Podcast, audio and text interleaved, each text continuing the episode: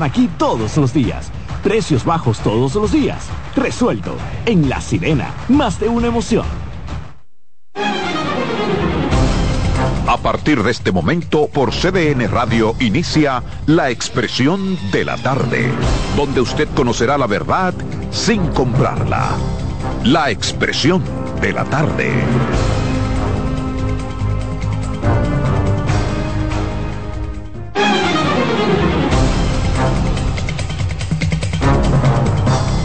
Bien, buenas tardes, buenas tardes República Dominicana, buenas tardes País 3 en punto. Arrancamos con la expresión de la tarde.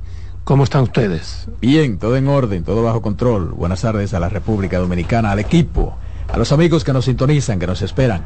De lunes a viernes de 3 a 5 en esta plataforma. En el aire la expresión de la tarde CDN Radio 92.5 FM para Santo Domingo Sur y Este, 89.9 FM Punta Cana y 89.7 FM en Santiago y toda la región del Cibao. Estrenando mes 1 de noviembre, mes 11 del 2023. Carmen Curiel. Gracias Roberto Adolfo Salomón, un saludo afectuoso para el patrón Ángela Costa, y Román que están allá en los controles y a cada uno de ustedes que cada día hacen de este programa el preferido de la audiencia. De verdad que es un placer inmenso estar en este espacio y tenemos muchísimas cosas de qué conversar. Espero que el, que el hombre no salga corriendo como ayer. Buenas tardes, patrón. Buenas tardes, Carmen. Buenas tardes, don Adolfo, don Roberto Gil, a Kianci y a también Román. Al pueblo dominicano, a los dominicanos de aquí, a los dominicanos de allá. Dime. Tú que eres de Santiago, ¿qué fue lo que pasó en el hospital René Clan de Guzmán? Se liquidaron con uno de los dos medios que nacieron. No, una cosa increíble, yo no lo ¿Eh? creía. Yo, yo lo primero, yo salí a buscarla. Lo no. primero es que a esa pareja de esposo o a esa pareja le llevan un niño equivocado, que no era el que le nació a ella. Le llevan un muchacho de 10 libras y dice, no, pero ese no es el mío. Porque, Porque tengo cinco, con los dos cinco meses haciéndose su sonografía y sale la hembra y el varón y, y de repente cuando da a luz quieren entregarle un solo niño.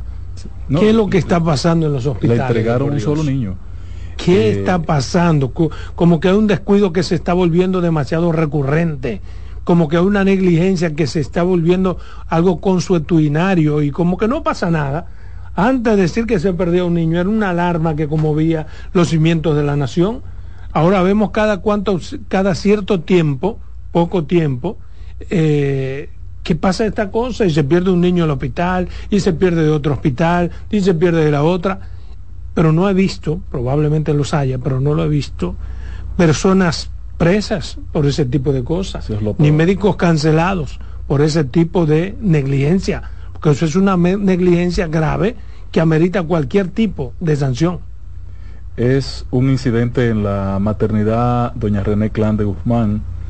eh, una pena con este prestigio de este nombre, el peso de este nombre que es esa vagabundería. El director de ese hospital tiene que estar cancelado eh, esta noche. O explicando, porque a lo mejor no ocurrió. Eh, no, Pero- hay dos mecanismos, corrígeme Carmen, tú que eres mamá y que sabes, hay dos mecanismos para determinar eso. Los estudios previos que el padre ha dicho que, que en las clínicas de Navarrete dan testimonio eh, por sonografía, por eh, los estudios que se hicieron que eran dos bebés, que era un embarazo de mellizo o de gemelos. Y entiendo que siendo así deben generarse dos eh, cordones umbilicales, ¿verdad? Que, que sí. No. Uno solo. Si hay gemelo un solo. Eh, porque Porque forensemente también tú en- puedes determinarlo. tú- no, imagino. porque tú tienes una bolsa, eh, eh, que es lo que donde está el líquido amniótico, tú tienes lo que se llama la, la placenta, que es donde viene el niño envuelto, Sí, pero, la eh, alimentación, guardado. pero la alimentación es Pero a la- través del, del cordón, umbilical. cordón umbilical, pero debe, pues, tiene es un solo. Entonces, eso tiene que haber mecanismos forense para determinar si habían dos bebés eso, eso es facilísimo. y los estudios deben tener un, histo- un- Pero independientemente de que haya dos niños o no, primero le llevaron otro niño que no es el de ella, le Eso- lleva un muchacho eso- de 10 eso- libras. eso fue peor. Y dice, no, no, porque tampoco este es el mío. O sea, que, que haya un, un error grave por doble parte. Pero Eso- además eso no es un son error. millonarios los. No, no son dos. de- Entonces, ¿quién va a exigir dos muchachos si no son dos muchachos? Exacto. Eh, eso no es, entonces, No, la ventaja es que ellos se prepararon para Oye. dos porque ellos con los estudios que hicieron en Navarrete, porque ellos no son de Santiago propiamente, son de Navarrete. En Navarrete, los centros médicos donde se, le dieron seguimiento al embarazo. Pero no entendí eso de los millonarios. ¿Qué tiene que ver? Que No que una gente pobre, la gente pobre va a estar peleando va a por, pelear por Sí, dos claro. saben que era uno. O sea, Ah, si saben ah, que es uno, saben que era si saben que es uno, No, sí van a que- pelear por dos. No, es que no va a O sea, pelear están dos. reclamando dos porque eran dos. Roberto. Exactamente. Ah, bueno, que ahí se- sí, pero una, si es dos, Sí, sí, son dos, no son importa dos. que sea pobre, Mira, la mamá no, son no, no, pero no rompemos el pan, cortamos el pan en dos, Mira, eh, yo lo que lo que medio pan para cada muchacho. ustedes no han parido, pero sí a lo mejor han, han estado en el parto. que A los hombres lo entran ya al final eh, y los sientan en una esquinita. No, los hombres ayudamos a tapujar. y eso. no, pero no, te voy a decir algo. era eso, ya La, inver- la, Sí. la, la cantidad de personas involucradas en un, en un parto, sea normal o sea por cesárea, que me imagino que fue por cesárea, porque es muy raro que una, aquí en la una- capital. eh, la, la persona, no, las personas que Santiago, se Santiago, involucran en eso son muchas. O sea, tú estás hablando de un anestesiólogo, tú estás hablando de un asistente en anestesiología, tú estás hablando de un cardiólogo, par de tú estás- enfermeras. de un par de enfermeras, tú estás hablando del cirujano y de un ginecólogo. No es verdad que hay toda esa gente. para- Tienen que tenerlo Sí, para hacer un parto. sí, y cuando Este es un un caso clínica te- hasta te Y cuando un parto es un doble, parto doble, tiene que haber una pediatra exactamente. Hay un pediatra que Este- te este es un recibe el niño. grande, Adolfo, No, y que hay un no pediatra una- que te recibe el niño, o sea, pequeña. más de cinco personas tenían que estar ahí. No. Tienen que estar ahí. Pero además, el niño, los niños te lo enseñan antes de llevárselo. Y por eso A ella no se lo enseñaron. a ella no se lo enseñaron. Entonces, Le taparon eh, la, la visual para tú sabes no que lo que a mí me da la niños. impresión de que hay un de que hay un negocio, de que se está eh, hay un cartel que se está generando y lo voy a decir con responsabilidad, ¿por qué? Porque llama mucho la atención de que la gente, de que los papás no llegan a ver los niños, lo, se lo llevan, le dicen que se lo llevan al, al, al neonatal, que es el cuarto este donde lo llevan, óyeme, a la mamá siempre se lo ponen en el pecho, tú siempre tienes esa primera mirada con tu hijo, esa primer, ese primer contacto tú lo tienes con tu hijo y ahora sé lo que están haciendo es que te lo llevan de que porque no no respira bien y porque que yo cuánto vámonos a llevar para la unidad No, si neonatal no respira bien, hay que llevárselo. sí pero que ahora- toda esa chulería. sí pero porque- ahora resulta que cada vez que tú oyes un caso así te das cuenta que los papás ni siquiera lo han visto es igual que cuando se lo llevan para las unidades y no te lo dejan dormir normalmente el niño duerme con los padres se lo pasan el día entero en, en la en el en, en ¿Con el- los el- padres o con la madre? con la madre porque hay padres también que se quedan No, ahí no, cuidando con los papás con los papás, sí, pero lo que quiero, lo que hay que determinar, Adolfo, es qué es lo que está pasando y, y, y por qué este tipo de, de se está dando tan frecuente la seguridad de los hospitales, qué está pasando. Porque también hay un, una- un componente de seguridad que no está funcionando. Es que no es un solo médico que está en un hospital, no es una sola enfermera. Hay un personal grandísimo caminando de aquí para allá y de allá para acá.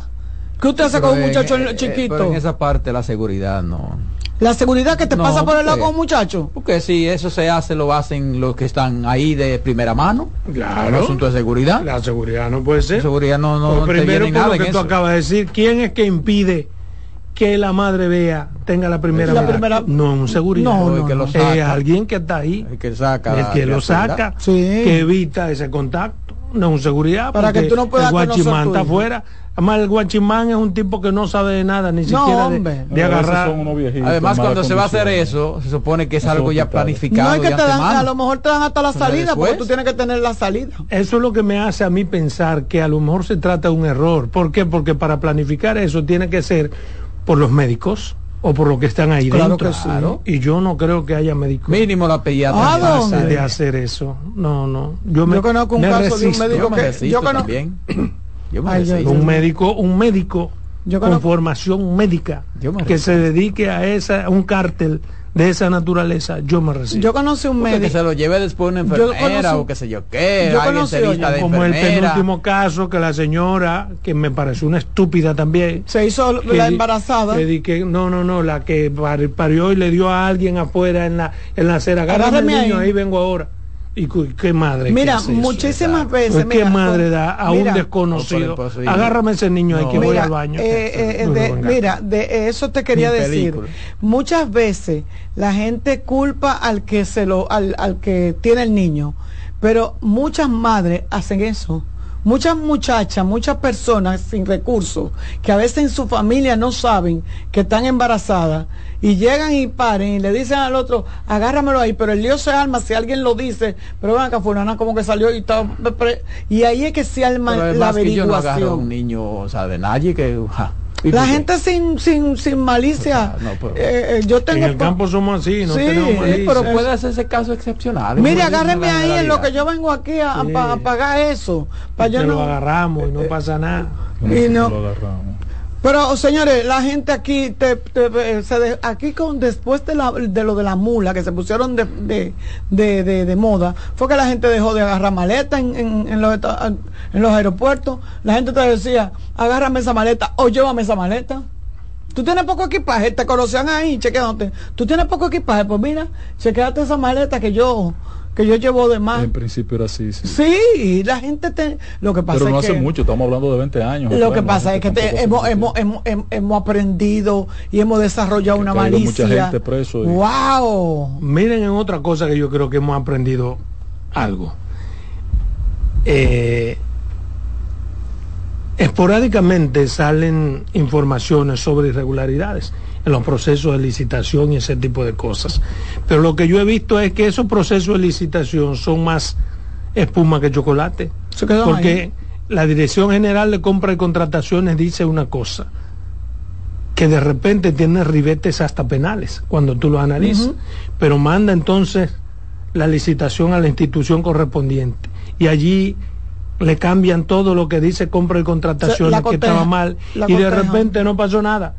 Ni está mal la licitación porque ya fue validada por compra y contrataciones, ni el funcionario hizo nada malo y la sociedad se queda con ese mal sabor y esa costumbre, que es lo que pasa aquí, de que bueno, pasó con una, pasó con dos, pasó con tres, pasó con cuatro y ya no hay novedad. Pero Ya a nadie le importa lo que pase con las licitaciones, Porque el resultado siempre es el mismo. parece que esa es una práctica que se aplica solamente a los funcionarios que de los últimos dos años para acá están operando en, en defecto frente a la dirección de contra y contra- contratación. Yo lo digo, mira, porque- Te voy a decir por qué. Porque de los presos que hay actualmente, muchos La mayoría. hicieron menos de lo que acaba de pasar en el Intran. Sí, O de son- lo que acaba de pasar en el cosas FEDA, diferentes, O de lo que acaba de pasar en el... Son dos cosas diferentes. Ah, ¿cómo No lo ligues, sí, que tú siempre quieres jalarlo por los cabellos. No, porque te estoy Sí, diciendo. porque esa Tú licitación... conoces el derecho comparativo. Por eso mismo, comparado, derecho comparado. Por eso mismo que te digo que no lo ligue. Tú, tú conoces el Pero derecho por eso que te comparado. estoy diciendo que no lo ligue, porque lo conozco el derecho comparado. Y una cosa no tiene que ver con la No, otra. pero mucho- Primero, compra y contrataciones en esta gestión encuentra irregularidades que la otra gestión nunca encontró, las hace públicas y las que hay que corregir las manda a corregir. Porque hay errores que son técnicos. Eso no se hizo Ah, nunca antes. bueno. Esto, y estoy diciendo esto porque, por ejemplo, Pero lo que ha hecho compra, sometió a la justicia muchísima gente. Exacto, cuando hay que someterlo. Pero no ha sometido Pero- al primero en esta administración. Pero, que, pero es que, bueno, es la que les parecen subsanables. Ay, No diga que no han Ay, sometido. subsanable. Compra y contrataciones ha mandado más de 10 al Ministerio Público. Y compra y contrataciones no es el que somete. Yo mando la irregularidad al Ministerio Público. Hay que cuestionar al Ministerio Público por qué no ha hecho lo que tiene que hacer. Y yo digo esto porque el director de comunicaciones del Intran, Dari Terrero, explicó Ay, al periódico El Nacional que la comisión de licitación de la institución evalúa todas las recomendaciones que les ha hecho la Dirección General Compras Públicas. Estamos evaluando las solicitudes que ha hecho contrataciones para luego reenviar nuevamente, dice Dari Terrero. O sea, volver a hacer la licitación. Estamos corrigiendo No, lo que hombre, nos no. dijeron que estaba mal. No, hombre, no. Para, no, no, no es para hacer nueva licitación, para reenviar a compras y contrataciones con las correcciones. Corregida la lecitación. Eso es lo que me llama mucho a mí la eso, atención. Eso, eso, eh, eso, eso es imperdonable. porque un proceso de licitación, y yo no sé mucho de eso, pero un proceso de licitación, si es impugnable, queda nulo, por la razón que sea, porque usted no tenga la, la- la- la- la garantía económica, porque usted no cumpla con el pliego de condiciones, porque usted no, óyeme, Porque el hasta porque procedimiento tú- mismo de la licitación se incumpliera. Claro, que hasta por que el lo que hora- está pasando ahí. Hasta por el horario, por el dinero que, porque se habla de, de- de- de la cantidad, lo que se hable del valor. Dari que deje de estar eh, eh, eh, Yo maquillando lo que ese quiero que lío. compras y contrataciones me diga a mí cómo ella va a recibir que una, una licitación revisada y corregida. ¿Cuál es la constancia que tiene? Porque Pero ya el no- proceso terminó no se hace. y pasó y hubo una impugnación. Ahora, eso no se yo no sé, pero a mí me preocupa eso de los errores. Porque... ¿Y la intención? No, porque Vale eso no se, por ca- es que eso no se castiga. La Vale intención no se castiga O sea, porque que los errores se cometen con una intención. simplemente fueron errores o hubo una O intención una de cometer esos eso- errores. Pero la intención no se castiga. Óyeme, y eso se repite depende muchísimas de- veces. Depende de la instancia, pero además la intención hay que demostrarla. Porque ¿cómo te castigo? ¿Cómo, ¿Cómo yo cuantifico que ciertamente hubo lo que se llama intencionalidad en el Sí, hecho? pero lo- lo que estoy diciendo es que cuando hay errores hay que investigar. Pero, pero, pero ahí Lo primero hay que que esa investigar. comisión de licitación del Intran debió estar suspendida. Claro, hay que La investigar. comisión completa, Pero- pero- porque los Sí. errores, perdóname, los errores que hemos visto con esta y todos los errores que llegan a compra y contrataciones y que son devueltos a las instituciones son Casi cometidos por las comisiones de licitación. Claro. No, no, que que no hay son las responsables de velar por un proceso limpio en todos los sentidos. La, la, eh, eh, la comisión de compra de las instituciones, de hecho, el, el director de compra de una institución no tiene ni voz ni voto. El director de compra de una institución no tiene ni voz ni voto. No, en el momento, el comité de licitación está conformado por el administrativo, el jurídico, acceso a la información, ni el director tampoco. Entonces, ¿qué es lo que me, me llama la atención? Que compra dice, vamos a suspender el proceso y dice Dari que lo están arreglando, pero arreglando que el pliego de condiciones. ¿Cómo tú lo acotejas? ¿Cómo tú me acotejas un proceso? Pues vamos a ver qué fue lo que compra y contratación le devolvió. Le observó. Sí, o le observó. Sí. Porque, óyeme, estamos hablando de que se dan cuenta en Contraloría. No es mentira. Es que el proceso se da Pero si es en cuenta. Contraloría que se dan cuenta, perfecto lo pueden devolver, eh, Carmen. Pero, pero cuando compra y contrataciones es la que acciona, no puede ser para devolución. Yo es creo para que, anulación. que cuando hay una irregularidad detectada ya en compra y contrataciones, a mi modo de ver, puedo estar equivocado, y que se hace de una forma pública tan profusa como la que se ha hecho, eso evidencia que hay una nulidad automática Claro. del proceso de licitación. Entiendo yo. Si interviene compra y Si contrataciones, buscamos- hay una y anulación. baraja- anulación, baraja- Adolfo. baraja- No, no, si es Contraloría, quizá- toda- Contraloría es el control interno. Ellos No, tienen. yo, yo mira, no, yo no lo- no digo que sea tan taxativo porque a lo mejor hay algún tipo de error que puede ser subsanable sin que se anule. ¿Entiende? Hay errores que son atribuibles y se explica en la misma ley. Pero cuando se habla de 1.300 millones y que ha sido incluso esa licitación objetada por participantes y lo admite compra y contrataciones que hay irregularidad, es. es. como para que se baraje de nuevo. Vamos a barajar de nuevo. Y que no dejaron participar a nadie, nada más que dos empresas. Y está Ahora, pasando muy a El asunto es que, bueno, un jugador que haga cinco o seis errores en un juego, hay que sacarlo del partido. Sí, ahí ya hay que O sea, porque que no pasa una licitación que no haya un problema. Que no haya un problema. Entonces, ¿qué es lo que está pasando? Mira, yo te voy a decir algo. Yo siento que las instituciones aquí, el comité de, de los comités de compra y contrataciones, no se le dio el entrenamiento necesario y quizá hay muchos de ellos que han cometido errores por desconocimiento, no por maldad. Porque la ley de compra y contratación. Eso tenía sentido en el primer año de gobierno. Hasta el día 31 de diciembre del año 2020, eso tenía sentido que tú lo explicaras. A esta altura de juego no, eso no tiene eh, explicación. Pero, ya vamos a cumplir cuatro años en el gobierno. Pero es posible que haya mucha gente todavía que no estén acostumbrados a hacer procesos de esa naturaleza tan grande y que tengan algunos. Sí, pero además se modificó el propio protocolo para las licitaciones y es un proceso en el que todos están aprendiendo juntos. Sí. Sin embargo, eh, las las objeciones no están por el aprendizaje. No, no, no, la, por, la ley, No, no, no, me refiero a que hay truchimanería de compañías que son las únicas que participan, las únicas que licitan o las únicas que están en el momento dado. Todo eso implica que los que están en la comisión de compra y contrataciones conocen bien el asunto. Claro que hay una intención de, beneficiar a alguien. Pero hay gente que hay, gente que lleva la licita, hay gente que saben que tienen que tener siete participantes y ellos mismos son los que buscan la la la la, el no se hagan, propuesta. No se hagan muchas ilusiones de la de la gestión de Hugo Veras al frente del Intran, ¿eh? No se ah, porque él va a seguir ahí. Claro, pero no lo van a quitar. ¿Y por qué quitarlo? ¿Por qué tú quieres que lo quite? El... Porque no ha dado pie con bola con eso. Él puede ser tu hermano, todo lo que tú quieras. la pues, historia de él no ha dado pie con bola. Hay que cambiar todos los funcionarios, porque tú agarras uno por uno los ministros y quizás dos han dado pie con bola. Hay funcionarios que han dado resultados. Dime diez.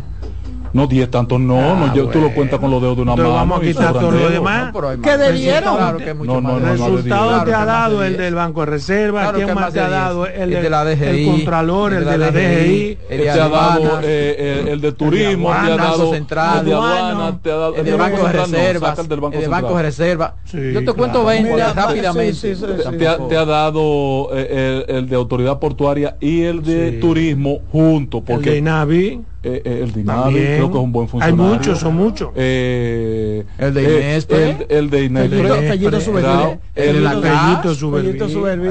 de la OPRE, y el amigo y el amigo comedores económicos, comedores económicos. No, del INE está que pero yo pienso que el INE ha hecho un oh, buen pero ven acá.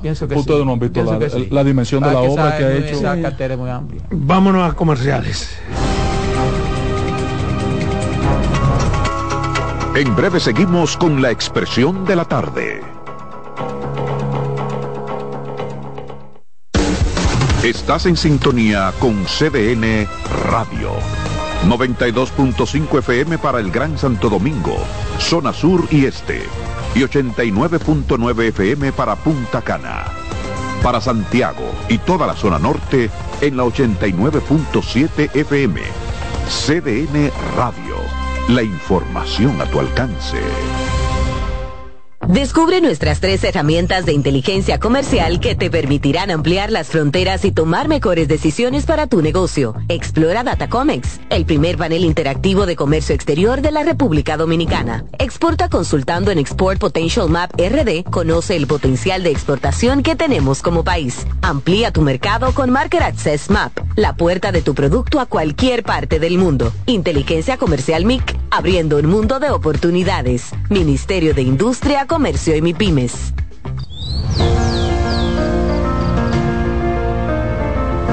La empresa de generación hidroeléctrica dominicana renueva sus fuerzas. El desarrollo sostenible del país es nuestra meta. Producimos energía limpia y devolvemos en obras a las comunidades su aporte al desarrollo nacional. Protegemos nuestras cuencas, cuidamos la biodiversidad. El agua es energía, el sol es energía, el viento es energía.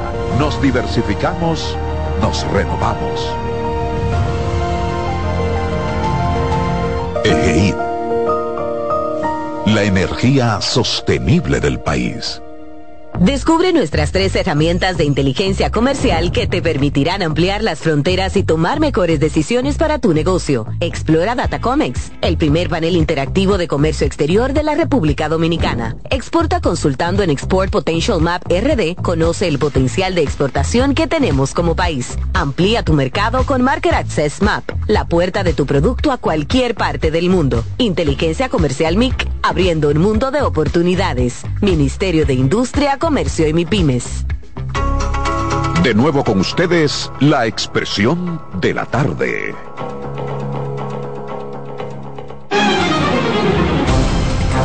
Bien, continuamos aquí en su programa La Expresión de la Tarde con el 809-683-8790 y el 809-683-8791. Usted contacta con nosotros y dice todo lo que usted quiera decir respecto de lo que aquí nosotros sostenemos. Yo tengo dos temitas breves que quiero compartir. Primero está relacionado con, con una noticia que leí que me dio mucha risa. Y es que el expresidente de la República, Leonel Fernández, le duele, le duele la pobreza por la que está atravesando el país, como si la pobreza fuera nueva o como si en su gobierno se hubiese erradicado. Y está pidiendo el expresidente al gobierno que no sea indolente y que dé bonos de 1.500 pesos en el mes de noviembre y en el mes de diciembre para que la gente pueda subsanar la, la, miseria eh, con que está. Entonces, Lionel está pidiendo en, noviembre y diciembre un bono navideño. Y yo entiendo que un bono navideño en noviembre y diciembre, ni siquiera durante todo el año, porque el gobierno lo que más está repartiendo bonos de alguna forma y no ha acabado con el hambre. Entonces un bono navideño no acaba con el hambre. Pero debería el expresidente Leonel Fernández, un hombre que ha sido tres veces presidente de la República, explicarle al gobierno, al país, de dónde va a salir el dinero para esos bonos navideños del mes de noviembre y de diciembre. Yo en principio, yo soy antibono y soy anticaja. ¿Por qué? Porque los bonos se prestan para mucha cosa que se parece a corrupción o que puede corromperse y ya lo hemos visto en el pasado. Algunos atisbos, algunos indicios de corrupción, alguna corrupción que no han sido eh, judicializadas con bonos y con las cajas. Hemos visto cómo cajas que tienen un una cantidad de productos cuyo monto es de por lo menos mil o mil quinientos pesos, pero que cuando usted va a resumen de que cuánto gastó la institución, se da cuenta que están cotizadas entre mil, cuatro mil y cinco mil pesos, lo cual es un robo obvio. Pero a mí esto de los bonos y de la caja me parece una triste práctica, una triste práctica heredada del balaguerismo, para que los pobres tengan que darle las gracias a nuestros presidentes, a nuestros mesías. Como el pobre es pobre, olvida que le están dando de lo propio que le pertenece. Esa práctica fomenta, a mi modo de ver, el parasitismo y afecta la dignidad de las personas. Por eso no me gusta ver la gente, a los pobres, recogiendo cajitas y pidiendo bonos. Pero Leonel Fernández, que ha sido tres veces presidente, nunca dio bonos, sino que daba cajas. O en los gobiernos de Leonel Fernández no había hambre. Que él no pudo, esa idea brillante que él tiene, pidiéndole al gobierno que dé bonos en el mes de noviembre y diciembre no pudo implementarla. Pero además está diciendo algo que se contradice en sí mismo con la realidad. ¿Por qué? Porque desde que Luis llegó a la presidencia de la República, lo que ha hecho es año tras año dar bonos y perfeccionar la forma en que se ha dado los bonos. Eso es lo que ha hecho este gobierno. Quitar las cajas porque las consideraba indignas y la repartición también. Y entonces ha dado bonos desde que Luis llegó ahí. Pero bonos noviembre, diciembre, sabiendo él cuáles son las condiciones económicas de un país, no es más que una posición, a mi modo de ver, politiquera. Cuando Leonel Fernández dice que el dinero para esos bonos puede salir del 50% de lo que el gobierno utiliza para una campaña reeleccionista, está haciendo una acusación que supongo en algún momento alguien le contestará. Pero yo creo que Leonel Fernández habla con conocimiento de causa, porque ha sido presidente en tres ocasiones y se ha reelegido. Y sabe más que nadie todos los cuartos del mundo más 20 pesos que tiene que utilizar un candidato presidencial para quedarse nueva vez con la ñoña. Eso lo sabe. Pero todo dependerá, la cantidad o no, señor Leonel Fernández, no de lo que usted tiene por sabido, porque ya fue presidente y sabe que se utilizan todos los cuartos del mundo, más 20 pesos para reelegirse, sino porque hay que ver la diferencia. En un montaje de una reelección depende mucho, sobre todo si el que se reelige no tiene control, si no tiene pruritos, si no le importa un comino la gente. De eso va a depender mucho el monto que se utiliza. Entonces a mí me parece que es una salida politiquera porque desde que este gobierno arrancó está dando lo que Leonel está pidiendo, bonos en Navidad. No los está dando en noviembre y en diciembre, pero los da en Navidad. ¿O es que ya Leonel sabe que se están preparando los bonos y cree que como estamos en un año preelectoral, cuando la gente vea los bonos, va a darle la gracia a él? Y se habrá olvidado de que los otros tres años el presidente igual está repartiendo bonos. Hay que pensar un poquito más allá. Yo sé, yo pensando en cómo es Leonel Fernández, entiendo que él lo dijo con ese predicamento, bajo esa condición, que cuando se den los bonos que se van a dar, probablemente haya una cantidad de incautos que le atribuyan a que los bonos se están dando, porque así lo pidió Leonel Fernández. Él los está pidiendo exactamente del, del monto que el gobierno lo da. 1.500 pesos. 1.500 pesos, señor Leonel Fernández. Así no, hombre, no. Pero, Adolfo, ¿no será eso además un caramelito envenenado? Para después el propio Leonel Fernández decir que están usando los recursos del Estado en provecho de la reelección. Pero no puede decir eso porque ya es una práctica que, el gobierno no tiene acostumbrado.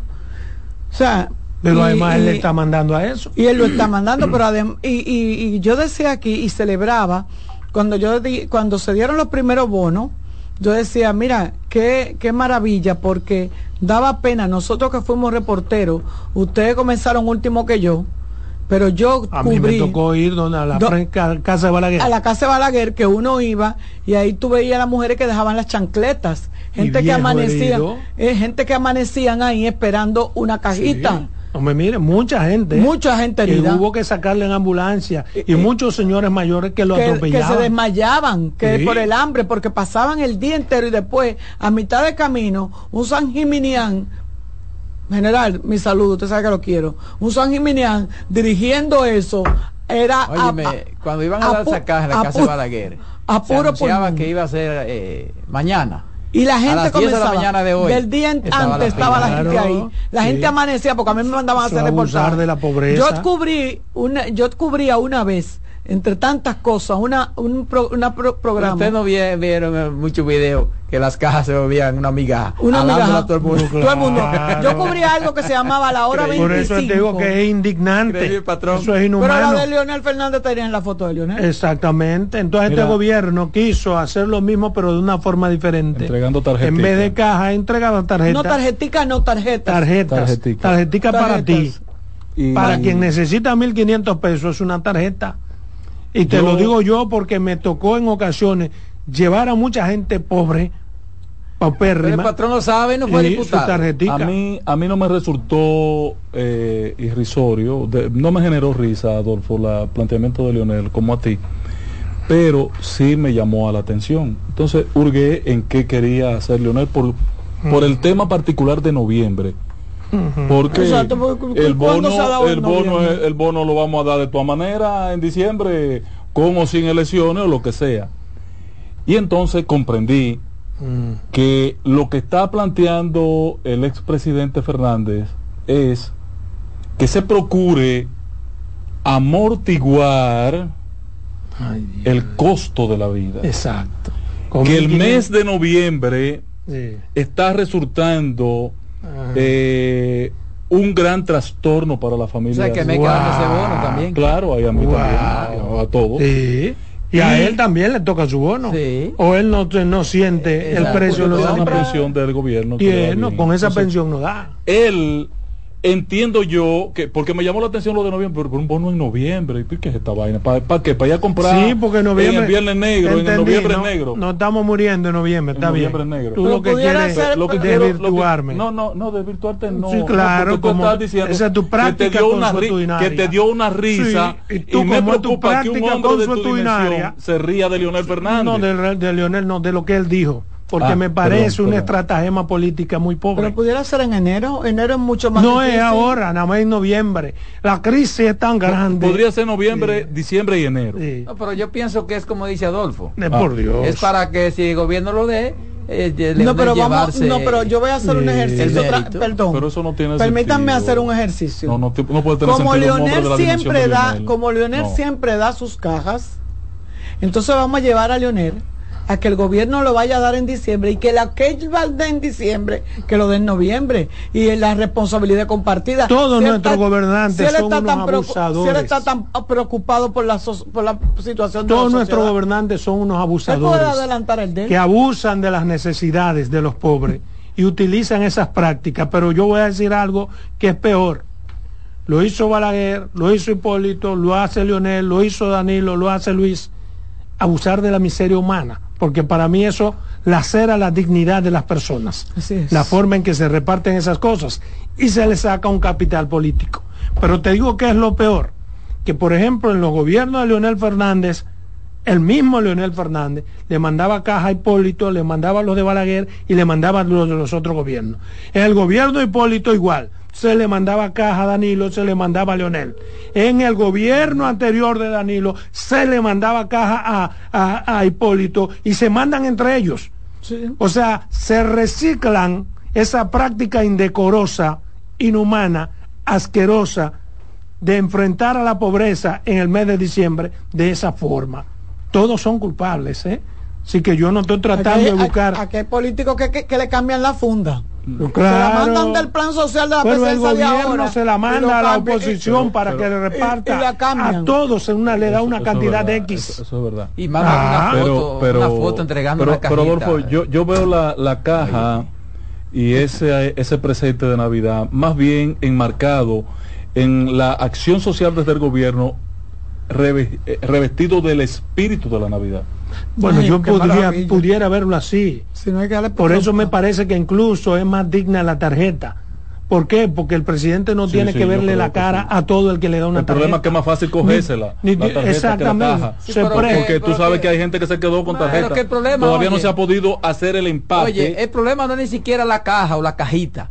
El problema es la forma como la dan, como la entregan. tú reunir el Palacio de los Deportes a 20 mil personas pobres para ver la cara cuando se matan por una caja. ¿Entiendes? O tú cerrar dos calles para darle a la gente lo que por, por derecho propio le corresponde. O tú sabes Porque si tú me dijeras, Leonel mañana va a cerrar la Fundación Global esa calle, con sus recursos de su cuarto. Digo, bueno, pero está haciendo una obra bien, pero además porque de sus cuartos. Yo repartía los bonos a mi equipo de trabajo. Lo bueno que tú te ganabas con tu cuarto. Llévaselo y lo compraba. Pero tú sabes lo que es salir, salir a la una. Con los cuartos de todos. Lo que es salir, señores, a la una. Ustedes a todos los legisladores le daban un millón de pesos en bonos. Y yo un maldito robo. Pero, usted sabe lo que es salir. Usted sabe lo que es salir a la una, a las dos, a las tres de la madrugada a entregar una cajita. Bueno, pero eso fue el primer gobierno de una experiencia funesta. le, llamaron, le llamaron inclusive los los comenzó por no, No, los los los lechuzas sí, salían de noche. No, la vaina que tenían los duendes. las luces esas para salir de noche. Ah, lo, lo, lo, los cucuyos. Los cucuyos. Bueno, Yo quería decir eso porque Leonel sigue pensando que en este país solamente él piensa y solamente él conceptualiza. Y eso es lo que me da risa el que él piense que lo que él dice cae como anillo al dedo y todo el mundo lo asume como bueno y válido. esta sociedad ha cambiado, señor ex presidente. Usted es brillante. Utilice esa brillantez en favor de su gente. Mire, hay otro temita que de forma breve me quiero referir y también me dio risa porque tomó una dimensión que solamente da para compartirlo durante uno toma un café o un almuerzo, o entre amigos, o entre gente como nosotros que sigue la política. ¿A qué me refiero? Al boche que le ha dado Abel Martínez a tu amigo Fernando Ramírez. Ay, sí. Fernando Ramírez. Fernando Ramírez, siendo Fernando Ramírez, se le ocurrió acusar de traidor a Francisco Javier García. porque Francisco Javier García renunció de la vocería de la candidatura y de yo pienso, pero eh, eh, y primero ya eso pasó hace como cuatro meses. Segundo, ¿por qué este señor viene a retrotraerse con el tema? Tercero, no es verdad que traicionó absolutamente a nada. Porque lo más correcto es que cuando tú te sientes mal en una posición, tú renuncies o te sales o te respetan. Francisco Javier se sentía irrespetado, a Francisco Javier no se le daba la categoría que Francisco Javier le está acostumbrado, a Francisco Javier no se le tenía la confianza con que debe manejarse la posición que él tenía y en un momento dado, un hombre que ha sido vocero de cinco elecciones presidenciales y las ha ganado, se siente humillado, atropellado, pues renuncia. Pero él renunció a una posición. Eso no es un acto de traición, aunque en el momento en que lo hizo pudo verse como algo que debilitó, que puso a temblar, temblar de alguna forma los cimientos de la candidatura. Pudo manejarse. pero de ahí, exactamente, pudo manejarse de otra forma, pero de ahí a catalogarlo de traición es un disparate por parte de Fernando Ramírez. Entonces, es el propio Abel Martínez quien lo desautoriza, quien le manda a callar la boca. Primero, aunque Fernando Ramírez dice que habló a título personal, él debe saber que aunque él no es el vocero, él es uno de los voceros. Al menos se le conoce como uno de los voceros. Y no se ha escrito una carta en la que se diga que él ya no es vocero, salvo ahora que el candidato Abel Martínez ha dicho de manera pública que Fernando Ramírez no es ni su vocero, ni vocero de su candidatura, ni vocero del partido. Y que todo lo que ha dicho Fernando Ramírez es de manera personal y que él no lo suscribe absolutamente en nada. Aún así, Fernando Ramírez dice que aunque lo voten, él sigue ahí. ¿Cómo Entonces, ¿cómo es que tú tienes valor y dignidad para algunas cosas y para otras no? Porque, porque Abel de todas maneras fue muy considerado, Adolfo. Eh, claro, claro, porque lo que ameritaba en el caso de Fernando Ramírez y esa imprudencia de ayer, eh, es que además de esa amonestación pública que le hizo Abel Martínez, eso viniera acompañado de la destitución de sus funciones en el Ayuntamiento de Santiago. No, pues, porque lo que hace creíble la denuncia de Abel, lo que la hace creíble son acciones. O sea, mire, no solamente estoy diciendo al país que este hombre ha hablado por su cuenta y que está diciendo algo que no es consono con lo que nosotros entendemos del rol de Francisco Javier. No, que en consecuencia estoy tomando acciones. Estoy tomando acciones porque si no, a ver lo que me está diciendo a mí que él va a hacer lo mismo cuando esté en la presidencia. ¿Y no será que se buscó como están haciendo ahora en el gobierno? Será que se buscó la parte más fina de la soga? No, no, no, no, no, no, no. Yo sé una amonestación se va a quedar en el chisme, en el morbo de, de, Porque hubo otra muchísima gente que dijeron cosas. Yo vi un par de babosos en televisión hoy que a mí me dio hasta pena. La verdad que, que el coger cuarto es una cosa grande, Dios mío. Ese, ese, ese es Fernando Ramírez. Eh, ese es el Fernando Ramírez. Con ese tema, eso no puede ser un motivo de chisme. Eso, un chisme pendejo, no. A ver, para que eso no sea un chisme y morbo tiene que destituir a Fernando del ayuntamiento. No, yo no creo que una cosa tiene que ver con la otra. ah, pues entonces no, no. bueno, pero está bien. pero está bien. Digamos que él lo destituya, yo entiendo. un tema que ya estaba. Exactamente. Hace rato Pero además que eso no liga al ayuntamiento y Abel fue bastante pues, claro. Lo desautorizó, no puede hacer más de ahí que desautorizarlo. Él no habló desde el ayuntamiento y lo desautorizó cuál como... Es el vínculo de él con el ayuntamiento? No, no, pero esa es otra cosa. Mm. es otra cosa. Sí, pero sería desproporcional si hace Claro, se, pierde el principio de proporcionalidad. Pero, Buenas tardes. está bien. Claro, yo creo que sí. yo creo que está bien negando que fuera una posición. No, y como lo dijo. No es ni vocero mío, ni vocero de mi campaña, ni vocero del partido con que a mí me digan así, oh, es como para que tú no me veas jamás. Oh, y aún así él dice que, aunque a ver me quite como quiera, yo estoy ahí. El que me quito soy yo. Buenas tardes. El que me quito soy yo. Exacto. Buenas tardes. Buenas tardes. Eh, es sobre utilizaron a, ¿Eh? Se está escuchando mal. Se está escuchando mal. Se está escuchando. Recortada. Eh, Vuelve a llamar, trate de volver a llamar porque no se escucha bien. Mira, a veces, a veces uno, uno teme que ese tipo de... Todo el mundo conoce a Fernando Ramírez. Eh, Eh, Yo no ¿Por qué conozco a cobra Fernando. siempre todo el mundo? Yo no lo la gran mayoría no de personas. Fernando. Ah, bueno, la gran mayoría de personas. tú Yo nada más conozco no, Caro no Cruz. No utilicen eso la de gran todo el mayoría, mundo. la gran mayoría de personas Claro. que ve, ve televisión realmente no lo conozco eh, conoce a Fernando Ramírez por un programa que tenía en Teleradio América, su participación en algunos programas de radio, Cara o Cruz. Pues tú me estás diciendo Cara o Cruz. No, pero el programa sí, lo no que- a él. Bueno, Ah, sí, pero a pero él. lo que quiero decir es que ese es la Bueno, él nació en Bánica. esa es la actitud, si él es un, él es un, Creció, campesino de Bánica, pero esa es la actitud de Fernando Ramírez. Lo que sí a mí me extrañó es que a sabienda de No que como, eh, a sabienda de que él no es el vocero, porque todos sabemos, lo- yo por lo menos sé, déjame decir como dice Roberto, yo por lo menos sé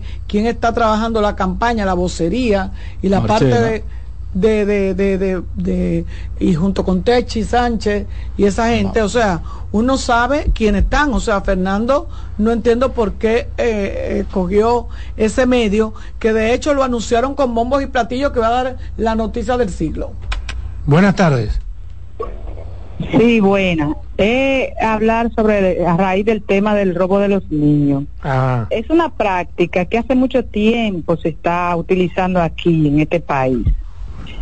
Hace aproximadamente 22 años que a una prima mía le, le sustrajeron la una de, de- de las niñas eh, Sí, en la misma maternidad de la Altagracia y la otra le cayó atrás una persona que supuestamente le iba a ayudar y la niña supuestamente parece que le, le dieron un medicamento que en determinado momento la iba a poner a vomitar.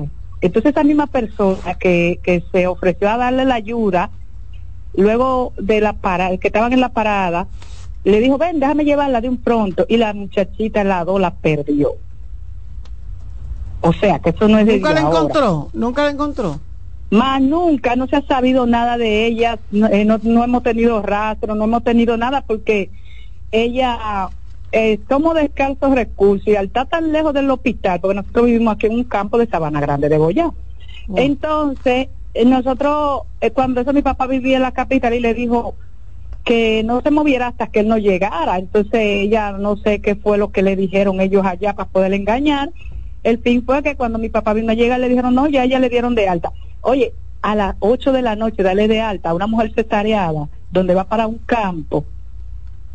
¿Eh? bueno.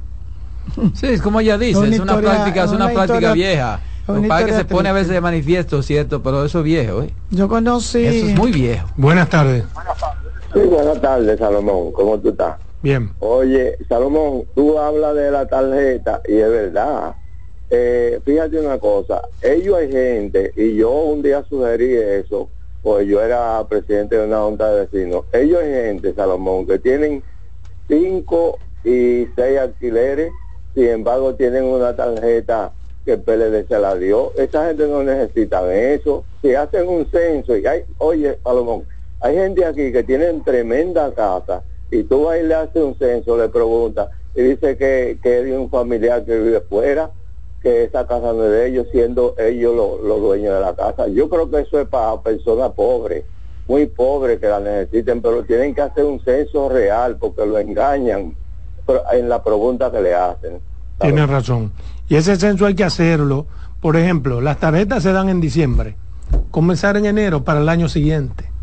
De forma tal que se tenga todo el año a hacer un censo de pobreza o de las familias en los El barrios. censo de pobreza está levantado. No, no, estoy hablando para esos fines específicos Yo- de, yo- de los niveles de personas. Yo Porque, porque ocurre lo que él dice. directa. Tú puedes vivir en una casa eh, con ciertas condiciones que sea de tu prima. Buenas tardes. Sí, buenas tardes.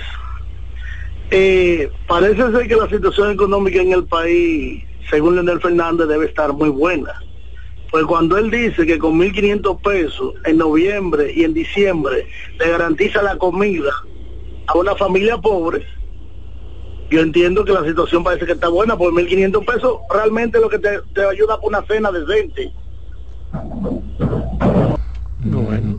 El, yo, yo hiciera una 1.500 evaluación. pesos se compra mucho. La, la, la tarjeta tiene una vigencia hasta marzo. Mira, con 1.500 pesos compro yo el malvete de vehículo. el, la, la, tarjeta tiene una vigencia. 500 en cualquier barrio, una señora te compra cuatro cartones de huevo, de huevo 500 pesos de plátano y le dura unos días. pero, pero ya no más.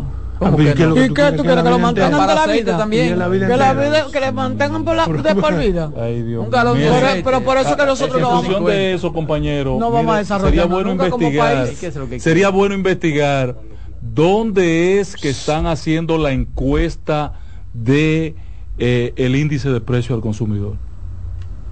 Sería bueno investigarlo. ¿Por qué lo dices? Porque estoy viendo los precios y los precios para arriba, para arriba, para arriba, para arriba. Señor, un plátano 40 pesos, no es 35 como estaban diciendo ustedes aquí. Yo compré ayer a 21. Yo compré a 28. supermercado Nacional. Compré a 28 en el supermercado, Nacional, la A 29 en el Bravo y a 28 en el Jumbo. Tampoco podemos ayer. Yo compré ayer. a 35. Porque hay un caso, a mí me gusta el plátano. ¿Y los huevos bajaron? No sé, pero yo supongo que deben bajar. A mí con esta con, no ha bajado. Ah, no, lo sé, no lo sé. Y la yautía.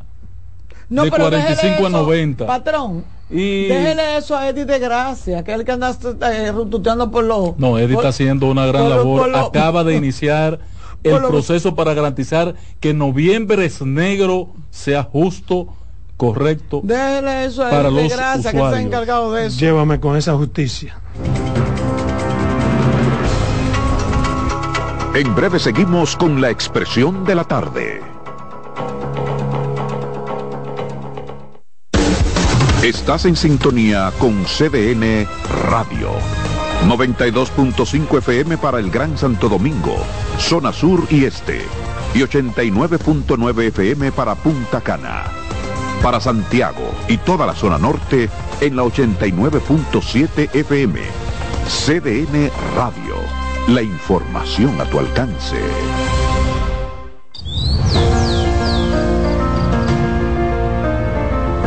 La empresa de generación hidroeléctrica dominicana renueva sus fuerzas. El desarrollo sostenible del país es nuestra meta. Producimos energía limpia y devolvemos en obras a las comunidades su aporte al desarrollo nacional.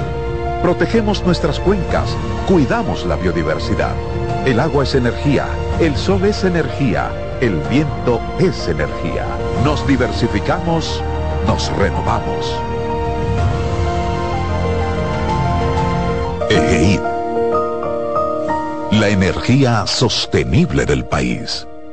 Descubre nuestras tres herramientas de inteligencia comercial que te permitirán ampliar las fronteras y tomar mejores decisiones para tu negocio. Explora Datacomex, el primer panel interactivo de comercio exterior de la República Dominicana. Exporta consultando en Export Potential Map RD. Conoce el potencial de exportación que tenemos como país. Amplía tu mercado con Market Access Map, la puerta de tu producto a cualquier parte del mundo. Inteligencia Comercial MIC, abriendo un mundo de oportunidades. Ministerio de Industria, Comercio y MIPIMES.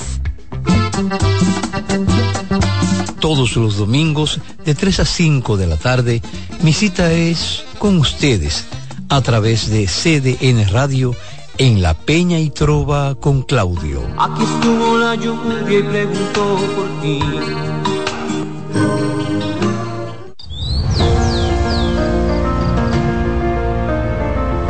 La empresa de generación hidroeléctrica dominicana renueva sus fuerzas. El desarrollo sostenible del país es nuestra meta. Producimos energía limpia y devolvemos en obras a las comunidades su aporte al desarrollo nacional. Protegemos nuestras cuencas, cuidamos la biodiversidad. El agua es energía, el sol es energía, el viento es energía. Nos diversificamos, nos renovamos.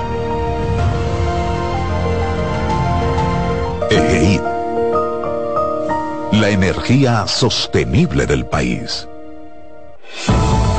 Contacto directo con la expresión de la tarde. Llama al 809-683-8790. 809-683-8791.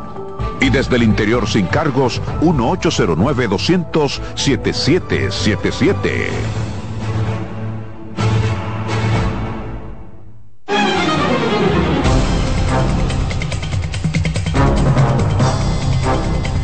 Bien, son las 3.53 minutos. Continuamos aquí en su programa La Expresión de la Tarde, 809-683-8790, 809-683-8791. El turno de Roberto, pero hay una llamada. Como debe ser. Buenas, tardes.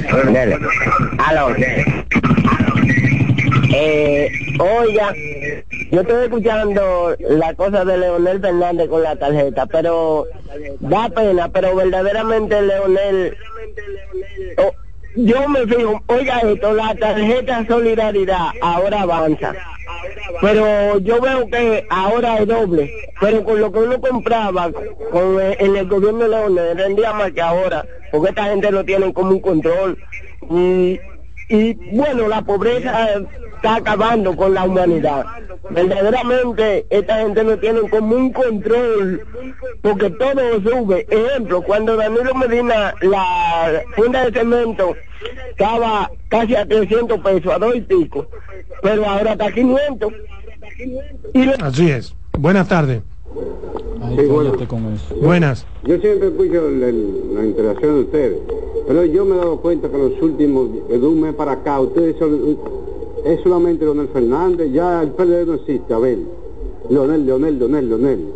Bueno, probablemente porque Leonel es el que está haciendo opinión pública. Entonces nosotros nos alimentamos de Exacto. todos los temas políticos. Si el PLD pone un tema en la opinión pública, nosotros los analizamos. Si entendemos que tiene algún, algún tipo de, de razón para uno o contradecirlo o replicarlo aquí, pues eso es lo que hacemos. Como cuando lo pone Si usted quiere que hablemos del. PLD, llame a su gente del PLD, dígale que fije posición sobre los temas nacionales. Exacto. Buenas tardes. Pero hablamos de Abel ya. Hoy. Sí, Sí, buenas tardes, buenas tardes. Adelante. Quería hacer un aporte con relación a los precios en la calle de los productos, de ciertos productos, por ejemplo, mira, los guineitos están comprando hasta dos pesos y a tres por 10 y el cartón de huevo está a 100 ¿A y dónde? 125 en la calle. Los guineos están a 16 pesos, hermano. No, No, señor. los guineos, los guineos, no, no, los guineos, la, guaguita, señor, la guaguita. Usted, pues, si lo va a buscar ahí, la guaguita lo consigue a ese precio. Yo compré guineo anoche a 6 pesos. Buenas tardes. Hello, buenas. Sí. ¿Cómo es? Espero que todos estén bien. Yo no puedo tener con ningún partido político. Pero eso no es verdad que los guineos están 16. Yo compré guineo a, yo, yo compré guineo a 4 pesos en un guineo grandísimo. A 6 pesos. Ahí en la autopista San Isidro. Lo estoy llamando, lo estoy llamando para decirle que por la ¿Cuál- cuál Duarte, es el- después de- del puentecito ese para allá, no se puede caminar, hermano. De, en la tarde, en tardecita, cayendo la tarde, tú tienes que coger medio de la calle porque tú esa casucha te tapa y te salen unos ladrones y te atracan. Pero ¿qué es lo que va a hacer Carolina con esos tigres que están metiendo la cera y, la- y han tapado toda esa vaina? Que... Buenas tardes. Anda la cosa. Vamos a hacer una pregunta. Buenas. Pero, pero será la cácara que le vende él a dos pesos para echársela a los puercos, porque guineo verde a dos pesos, pero ¿y dónde, señores? Pero tú estás loco. Pero ni hermano. Buenas tardes. Buenas tardes, ¿cómo están? Sí. Pues yo soy una dominicana que compro todos los días víveres, pues los hijos míos comen víveres y huevo. Lo que pasa es que en los colmados, en la calle, compran los, los cartones de huevo a 100 pesos y en el colmado uno va y lo compra a 10 pesos y los guineos uno lo compra a 3 y a 4 pesos y ellos lo venden a 8. Y, y el señor que dice que quiere que hablen del PLD, eso se resuelve fácil. Él compra una bocina con una grabación PLD y lo ponen enfrente de su casa. Bueno. Ay, ay, ay. Bien, muchas gracias, compañeros. Gracias, como siempre. Pero es verdad, el PLD está callado. no fui a posición. No fui a posición. ¿Y qué sobre temas decir? importantes. Entonces, ¿Qué exacto. podemos decir, amigo mío? Exacto. Este mes va a ser callado todavía los próximos. Pero menos. Leonel está, está en la ofensiva. Patrón, Buena. patrón, Ey, Mira, Sol, usted sabe que esto es como le dije en estos días. Tantos funcionarios que le han dado. No se oye bien, no se oye bien. A nuestro Eh, presidente. Román, Mira a ver. Buenas tardes. Hermano, yo le llamé con razón de Leonel. Lo que le quiero dejar entender a usted el crecimiento de Leonel Fernández. Porque todo lo que dice es noticia, entonces ya se olvidaron de haber, porque a ver, olvidé, evidentemente que está en un tercer lugar no lejos. Y evidentemente que él, Leonel Fernández ha subido demasiado, porque ustedes no lo sueltan. Exacto, porque Leonel dice tres cosas diarias. Entonces se mantiene en la palestra. Buenas tardes. Está haciendo Sí, lo que dijo el señor ahorita de la Duarte es una realidad. No se puede andar en la Duarte de la de la 27 para arriba. Eso no se puede andar. Esa casucha no dejan caminar a nadie. Por favor, digan algo de eso. Eso, eso es verdad. Eh, eh, la situación que se está viviendo en la Duarte con esa Los casucha. los. Buenas tardes. Sí, eh, si el patrón compra en esos precios que él está diciendo ahí, el patrón lo que lo están engañando, que se revise. A mí el que me está engañando Adelante, es el gobernador Roberto. del Banco Central. Ese sí me está engañando. Bueno, muchas gracias. Ay, mira, otra llamada. Dale. Adelante. Buenas tardes, jóvenes. Gracias. Miren, la, la- el presidente debe perder el miedo con una posible unión del PLD y Leonel. Ellos no van a hacerle nada. El que puede hacerle daño es de norte. Le quiere ganar las reelecciones de norte al presidente. Esa es la realidad. Tengo unos detalles ahorita de las EDES. El hombre está en algo No, cierto, el sí. presidente tiene que estar asustado. Esa alianza de Minú con el con el PLD también. Ay, No, sí. porque no es de ningún nada más. Buenas.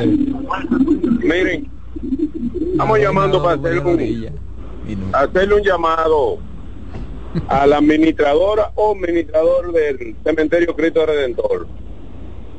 Hace más de ocho o nueve meses que el 60% de las lámparas están apagadas, apagadas completas. Entonces, están invirtiendo unos 70, 80 millones de pesos haciendo unas verjas. Una verja que lo que le están subiendo tres líneas de blog, que, que, que los, se van a volar los tigres, se van a volar como quiera. Pero que la si hicieron, si hicieron la inversión para la luz, para las lámparas, y están puestas, no se han quitado ninguna, pero están el 70%. Hay que hacerle a las dos, patrón. Hay que hacerle a las dos inversiones. Bueno, muchas gracias. Ahí está la llamada. Adelante. Buenas tardes, Roberto y equipo. Buenas tardes. Roberto, Sí. al patrón, él no cumple esos ese precio. Lo que pasa es que lo que le gusta es, si cuesta 8, dice que cuesta 18. Y hace que el patrón, porque hace que se siente bien. Bueno, pero, pero yo te puedo traer reportaje de hoy de los medios que fueron a los mercados. Pero, Bueno, bueno, tú pero que fuiste tú que lo compraste. Ven acá. A 16. No es verdad, ningún reportaje te puede decir. La yautía a de 16 45 a 90 pesos. Buenas tardes. El culpable de ese control de precios. Porque mire, aquí no quieren la Uyama a nada. Yo me imagino los caras que tenemos capital. Aquí La- se están perdiendo la Uyama. La, la Ullava estaba a 15 y está a 45. Porque no es tiempo de Uyama. No hay Uyama. Oye, Buenas tardes. Claro. Sí, buenas tardes. Eh, Sí. patrón, yo en esa parte, eh, yo- le doy razón, hay cosas que están caras. Ahora, usted dice que el tipo del Banco Central es un mentiroso. Entonces, ¿es mentiroso ahora o ha sido siempre? No, yo no he dicho que es mentiroso. tú no ponga palabras en mi boca dicho que no he puesto, no he dicho. Yo he dicho que no le creo. No, he dicho que te está engañando. Que sí, que, que el que me está engañando a mí es él. Sí, está engañando. Y que no le creo. Dale, Roberto. Bien. Director de campañas reeleccionista. ¿eh? Adelante. Buenas tardes. Yo lo que sé Lo bueno es que que ha si sido de el todos los de- partidos. Yo lo yo lo que sé que si el del Banco Central era tan malo no lo dejan cuatro años como lo van a dejar y si si gana la reelección tiene que dejarlo cuatro años más para que siga cotejándole la cosa Ay, Buenas tardes. Buenas. Sí. Yo lo que no entiendo es que Alviso era bueno cuando daba los datos en Muy el gobierno bueno. del PLD. Entonces ahora ahora él es mentiroso, él está engañando, todo lo que él dice mentira. Dice mentira. Buenas tardes. Sí, buena. Patrón, mire, hay algo de una, real, es una realidad. Los huevos, por ejemplo, yo veo que los huevos están baratos en todos los lados, cartones hasta 100 pesos, pero los supermercados no han bajado los huevos. Y, y, y ese, yo veo los supermercados, por ejemplo, qué sé yo, no bajan nada por la guagua en la calle. La cosa es tan barata. No sé por qué hay ese desbalance. No, será en la guagua de Inespre nada más. Bueno, Bien. es la responsabilidad del gobierno. Bien, ese es un tema que, bueno, miren, el pasado lunes, el presidente Luis Abinader, junto a la vicepresidenta de la República, Raquel Peña, encabezó un consejo de gobierno en el Palacio Nacional donde se revisaron los aspectos relacionados con los controles estatales. Esto a razón de la cercanía del cierre de este año fiscal como parte del enfoque del gobierno en el fortalecimiento de la transparencia y el control del gasto público, pero además por el proceso electoral en marcha. El presidente Luis Abinader sigue dando muestras de estar muy atento a cómo se van manejando los dineros del Estado. Mucho más ahora que se está en un proceso electoral en el que el presidente ha empeñado su palabra de que no se usarán los recursos del erario en provecho de su reelección presidencial, que hay que decir es una tarea difícil, pero que se puede lograr que no haya ese despilfarro a la ligera, como es costumbre en los procesos electorales, sobre todo cuando el mandatario de turno busca ser reelegido en el cargo. Entonces, allí se hizo un análisis de diversos aspectos, incluyendo la gestión de nóminas, los procesos de compras y los criterios de transparencia que guían la administración pública. Y yo pienso que el presidente Luis Abinader ha venido dando demostraciones fehacientes del manejo celoso de los dineros del Estado.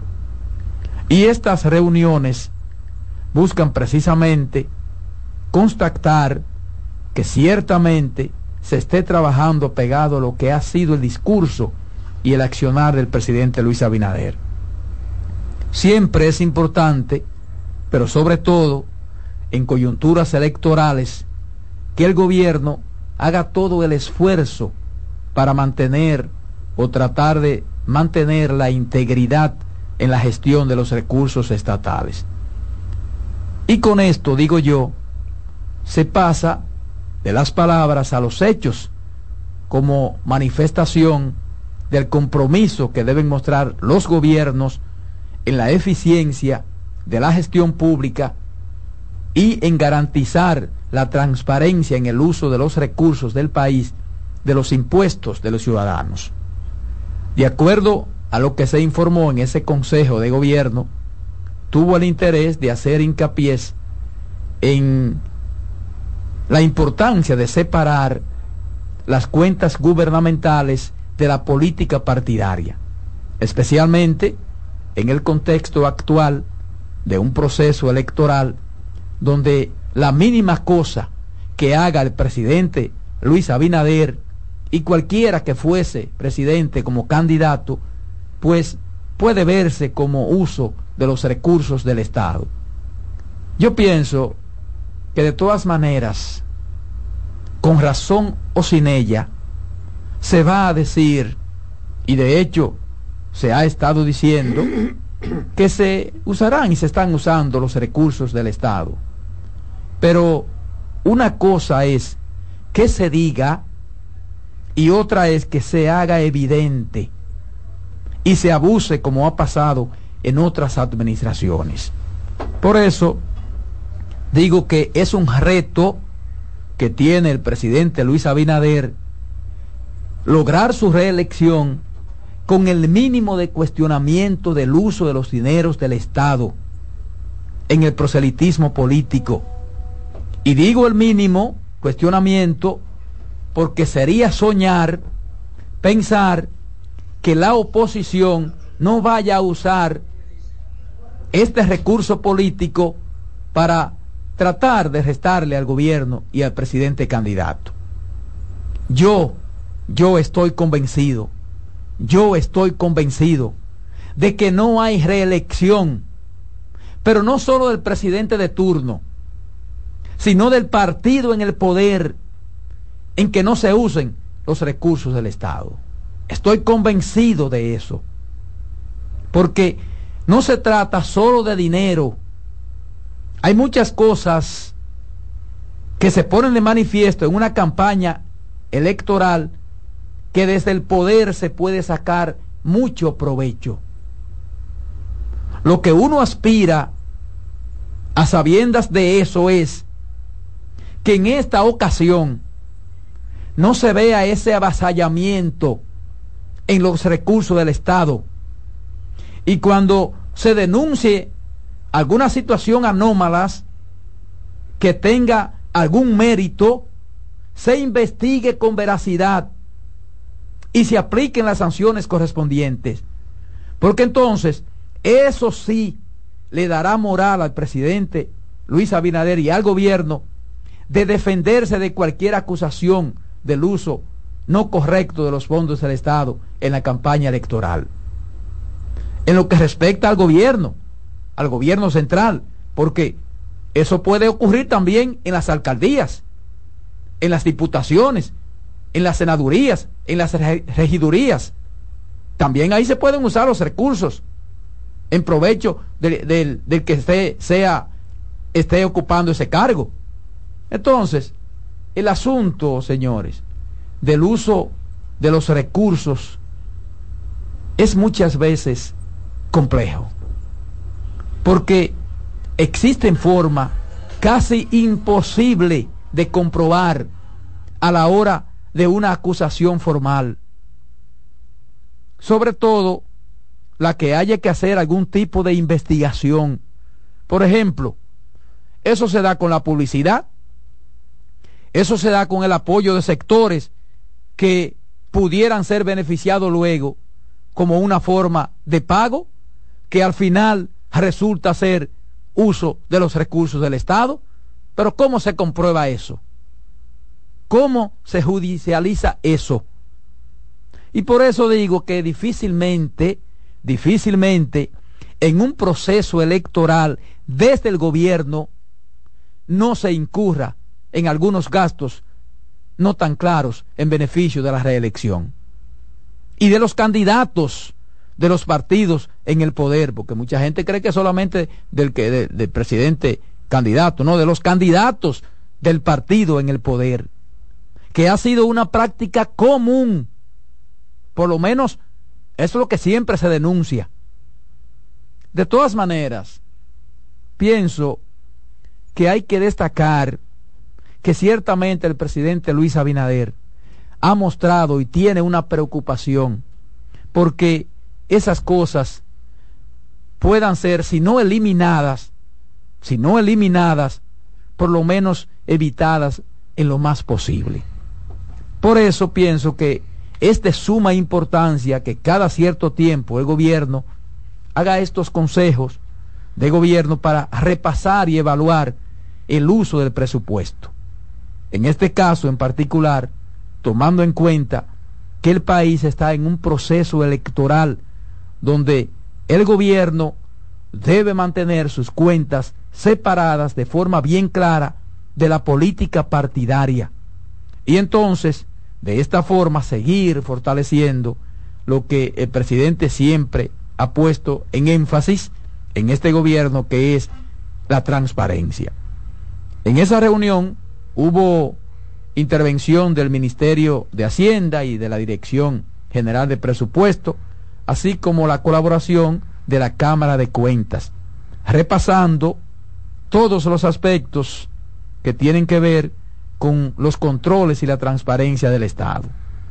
Allí se informó que en cuanto a las inversiones en obras públicas, eh, estas seguirán en curso regular y se espera que en los próximos dos meses, es decir, este mes que inicia hoy, noviembre, diciembre, se inaugure una cantidad significativa de proyectos, mientras que aquellas obras que no eh, puedan completarse en este periodo, entonces continuarán su proceso en el año 2024, porque este periodo de gobierno, pase lo que pase en el mes de mayo, culmina el 16 de agosto de 2024. O sea que el gobierno deberá seguir trabajando luego que pasen las elecciones. Entonces, qué bueno, qué bueno que el presidente siga atento a cómo se va manejando el dinero del Estado, en especial en estas coyunturas electorales.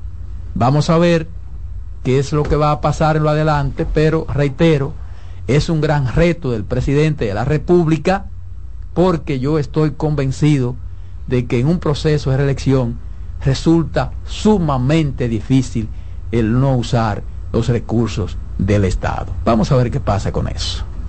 O sea, tú, tú afirmas la hipótesis, digo, afirmas no, perdón.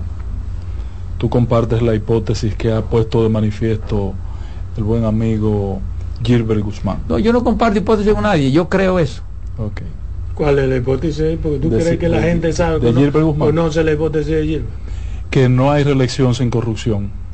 Bueno, ese, es otro, ese es otra cosa. Ese es otro tema. Ese es otro tema. Ay, o sea, la corrupción. No, no, pero tú no, no, ese, no, ese es otro tema. Tú me estás diciendo a mi bruto. No, no, ese es otro Ese es tema. otro tema. Ese es ¿Y otro cómo tema. tú me vas a decir eso? Porque se puede usar los recursos sin que haya corrupción. Pero es que, Supongamos es que, hay reelección con corrupción y haya alguien que esté tratando de que no la haya. ¿Qué tiene de malo? No, no, no, no, no, no. Eso es lo que está Creo- haciendo el candidato. Eso es, eso es lo que hay que destacar, exacto. Históricamente, para que haya reelección, tiene que haber corrupción. Tiene que haber Este corrupción. hombre está tratando de romper ese de estigma. reducirla a su ¿Qué mínima tiene, expresión. ¿Qué tiene de malo? Eso es. Pero además Pero con no, eso, eso es un malo. paso pero avance. precisamente, No, eso no es malo. además con eso, No puedo yo decir además con eso, el primero que está admitiendo eso es el presidente de la República. Claro. El hecho de que él Eh, tenga que reunir su ¿eh? gabinete un lunes a las 7 de la noche para tener que arengar sobre lo mismo, Oh, pero sobre acá. la no utilización de los recursos del Estado y cuáles que ustedes que tengan cuidado y que ni, No, y que tengo que ningún reconocer- otro candidato había tengo hecho que eso. reconocer que el boche que tú me diste el lunes tenías razón. Porque la verdad que fuiste desconsiderado cuando yo afirmé aquí que el presidente estaba convocando al Consejo de Ministros para tratar el tema del dengue. Y tú me diste un boche, No, yo mire, te buen fresco, no era para el usted- dengue. no, eh, yo soy el que sé de esta vaina, no es para el dengue. Claro. Y no, No, era para el dengue. así. No. Lo cual para mí co- constituyó, yo cogí allá Y mi boche. mal, Leo, yo te dije, no yo te lo estoy boche. diciendo, te lo estoy garantizando. Sí, sí. Yo cogí mi boche, si no, pero, para pero no, era no lo podía aceptar, no lo podía creer hasta no verlo.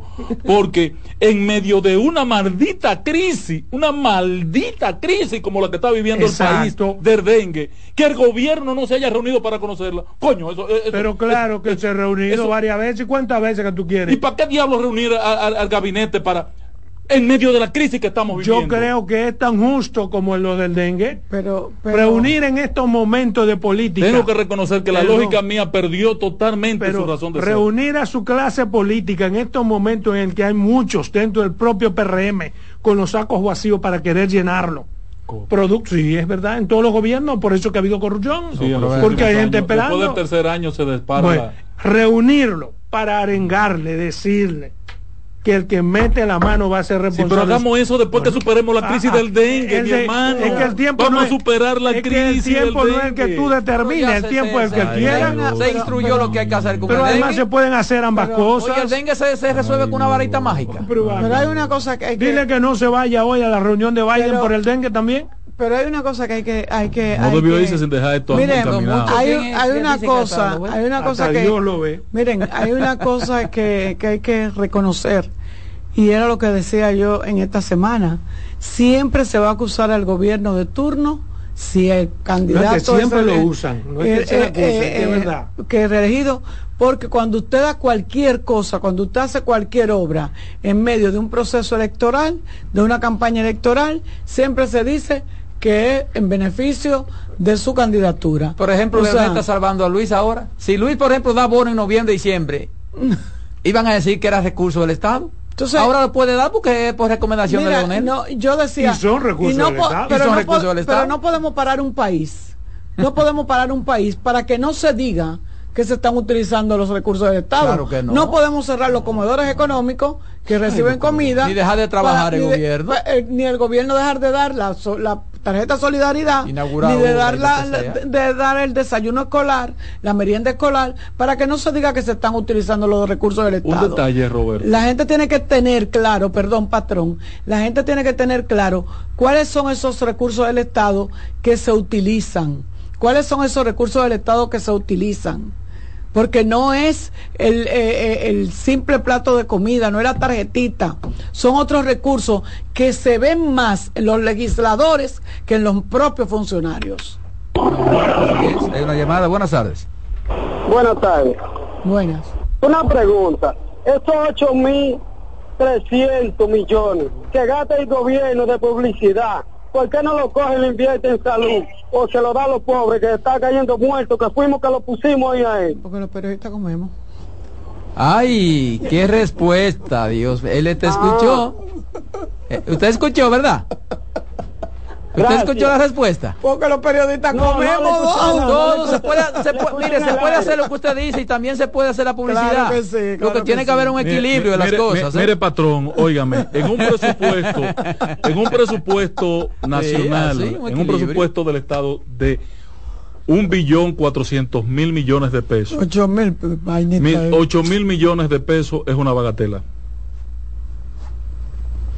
Bueno, nos vamos a pausa, ¿verdad? Tenía una preguntita. No, para vámonos con... sí. Ah, él tenía la pregunta. Sí, hágala, sí, sí. ahora, hágala. Roberto, eh, tú manifestaste que estaba la Cámara de Cuentas y porque la verdad que, Sí, yo, sí. que yo no me había enterado Sí, de lo sí. que pasó en ese Consejo de Gobierno que ha pasado inadvertido. Sí. Y parece que fue muy intrascendente lo que allí pasó, porque no salió ni siquiera en la prensa lo que allí pasó. Sí. Estaba la Cámara de Cuentas Sí, sí. y buscando qué. Eh, como colaboración. ¿Y qué maldito ellos. órgano descentralizado es este? ¿Y, y qué es esto? No, a lo mejor se le estaba pidiendo información a la Cámara de Cuentas. bueno, mío. para mí algún algún informe Ay, para ay, mí. ay. O No es al no Congreso sé. que tiene que dar informe. yo ¿Algún informe especial? No, no, es que no te- le puede dar no Ejecutivo, al Congreso. Perdón, perdón, patrón. Es un órgano ad hoc, Perdón, Congreso. patrón. Ese consejo de gobierno que se, que se llamó, Dios que estaban hablando del, del no uso de los recursos del Estado, la Cámara de Cuentas tiene razón de ser, porque es muy posible Ay, no. que el presidente le haya dicho a la Cámara de Cuentas, tráeme los informes que tú tengas y yo decirte, mire, y esto que tú usaste aquí, y por qué pasó esto aquí. Es que la Cámara de O Cuentas sea, no le puede dar los informes al Ejecutivo. ¿Quién dijo que no? no? que no es que la, la Cámara de Cuentas hace ¿Quién una dijo? labor para el Congreso Pero de la, la, Cámara de. Cuentas se lo da a los periodistas. Ándala, oh. A la Cámara de Cuentas se lo da a los Antes, ahora y periodistas. después. Pero por Dios, patrón. Pero por Dios. Dale, Ay, Román. Dios mío. En breve seguimos con la expresión de la tarde.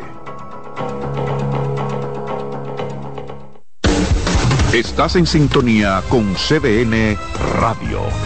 92.5 FM para el Gran Santo Domingo, zona sur y este. Y 89.9 FM para Punta Cana. Para Santiago y toda la zona norte en la 89.7 FM. CDN Radio. La información a tu alcance. Descubre nuestras tres herramientas de inteligencia comercial que te permitirán ampliar las fronteras y tomar mejores decisiones para tu negocio. Explora Datacomex, el primer panel interactivo de comercio exterior de la República Dominicana. Exporta consultando en Export Potential Map RD. Conoce el potencial de exportación que tenemos como país. Amplía tu mercado con Market Access Map, la puerta de tu producto a cualquier parte del mundo. Inteligencia Comercial MIC, abriendo un mundo de oportunidades. Ministerio de Industria, Comercio y MIPIMES.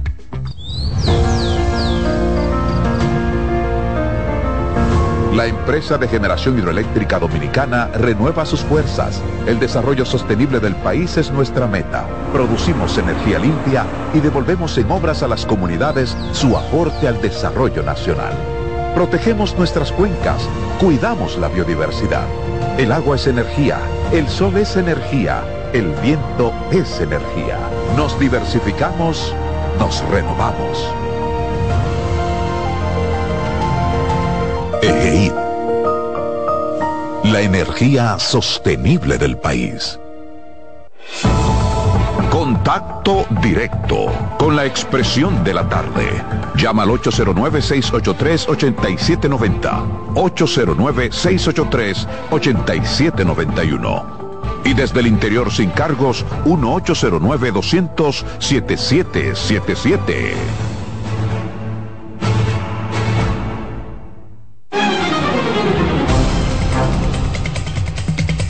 Seguimos, seguimos aquí. La expresión de la tarde, 4.22 minutos, 4.22 minutos ya en la tarde.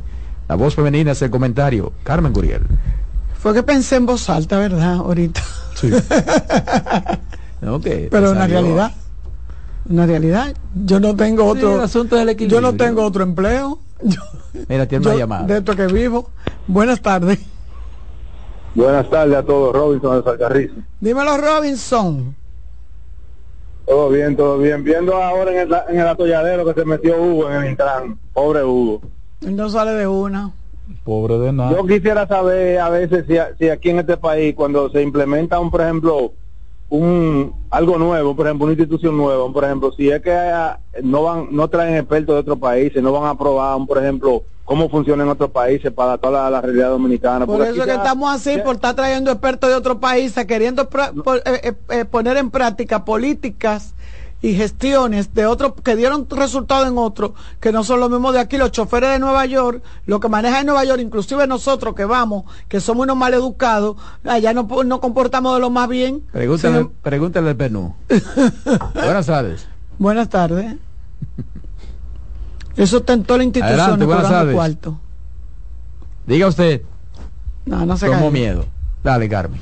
Miren, eh, yo ayer hablaba de la, eh, o el lunes creo, hoy es miércoles, eh, hablaba de la, de lo que me parecía a mí, el, desde un principio he estado en, en desacuerdo cuando se hizo lo de la repartición de los corredores de, de, de los corredores, porque o sea, de, lo, de, entregarle las rutas de, las guaguas y de, los transportistas, pero no por, no por nada en específico, no por nada en específico, sino porque pensaba, y creo que ha sido así, cuando en la gente, en la gente que normalmente acostumbra a utilizar ese tipo de de transporte. Y en un país donde el sueldo eh, no se aumenta constantemente, creo que tenemos años cuando, donde la mayoría de las personas pertenece al empleo, la empleomanía pública, porque esto es diferente, el Estado no está para crear empleo, sino para facilitarle al, em, al empresariado para que así lo haga. Pero nosotros tenemos una, un, una disyuntiva ahí. Y entonces yo creo que el, que el Estado tiene más empleados que el mismo sector privado. Y yo decía que a la persona que tú le subes 20 pesos eh, de, de, de pasaje, bueno, pues eh, lo siente, porque cuando tú, tú dices 20 pesos, pero 20 pesos el esposo, 40 los muchachos que van para el colegio, para la escuela, eh, es un dinerito, a lo mejor ya tienen que agregar 100 pesos más a lo que tenían establecido sin que su sueldo haya recibido ningún tipo de aumento. Eh, todo lo contrario, porque entonces la canasta familiar aumenta y es con ese mismo sueldo, porque no, no hay, no hay una, un equilibrio económico en, ahora mismo por las razones que sean. Yo sigo pensando que nosotros tenemos todavía una resaca de lo que fue el COVID, de lo que ha sido eh, la guerra de Ucrania, lo que ha sido todo, todo esto eh, eh, eh, eventos que se han manejado a nivel internacional que no han afectado seriamente a la economía porque nosotros somos privones, pero debemos reconocer que nosotros somos un país tercermundista. O sea, nosotros no estamos, estamos en proceso de desarrollo hace mil años y no llegamos ni a la mitad. Pero yo quería referirme a lo que hoy pasó. Hoy parece mentira, yo diría, mira, el presidente parece que no escuchó y hoy el patrón me decía, con relación a la onza, yo preguntaba por qué las onzas tienen ese ploteo o esa, esos afiches o esa publicidad. Si la onza es una institución del Estado, ¿a dónde va a parar ese dinero? ¿Cómo se realiza esa, ese, ese, ese contrato? Eh, ¿Quién decide eso? ¿Cuál es el...? Bueno, el patrón me decía, y es, real, es verdad, que en el, dos, en el en abril de este año cuando se pasó a, dividir los corredores y a dárselo a los empresarios del transporte, a Cambita, a Antonio Marte, eh, hay otro más, ¿cómo que se llama? Que anda por ahí, que también que le dieron, le tocó algo. Eh, yo decía, eh, bueno, pero ¿qué van a hacer con la onza? Me, me dijeron que la onza la iban, iban, la iban a sacar, la iban a sacar y la iban a llevar a los pueblos, que le iban a dar servicio a los pueblos. Sin embargo, eh, después se descubrió que no, que la iban a convertir en una empresa privada del Estado, o sea, una empresa pública, porque ustedes saben que el Estado no tiene empresa, sino instituciones. Eh, y para yo eh, barajárselo bien y ponérselo, aplatanárselo, le digo que no me gustó la idea cuando lo supe, no me gusta la idea.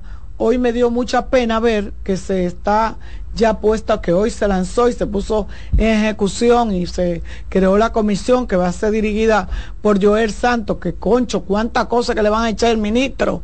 Por Dios, denle tiempo para que respire.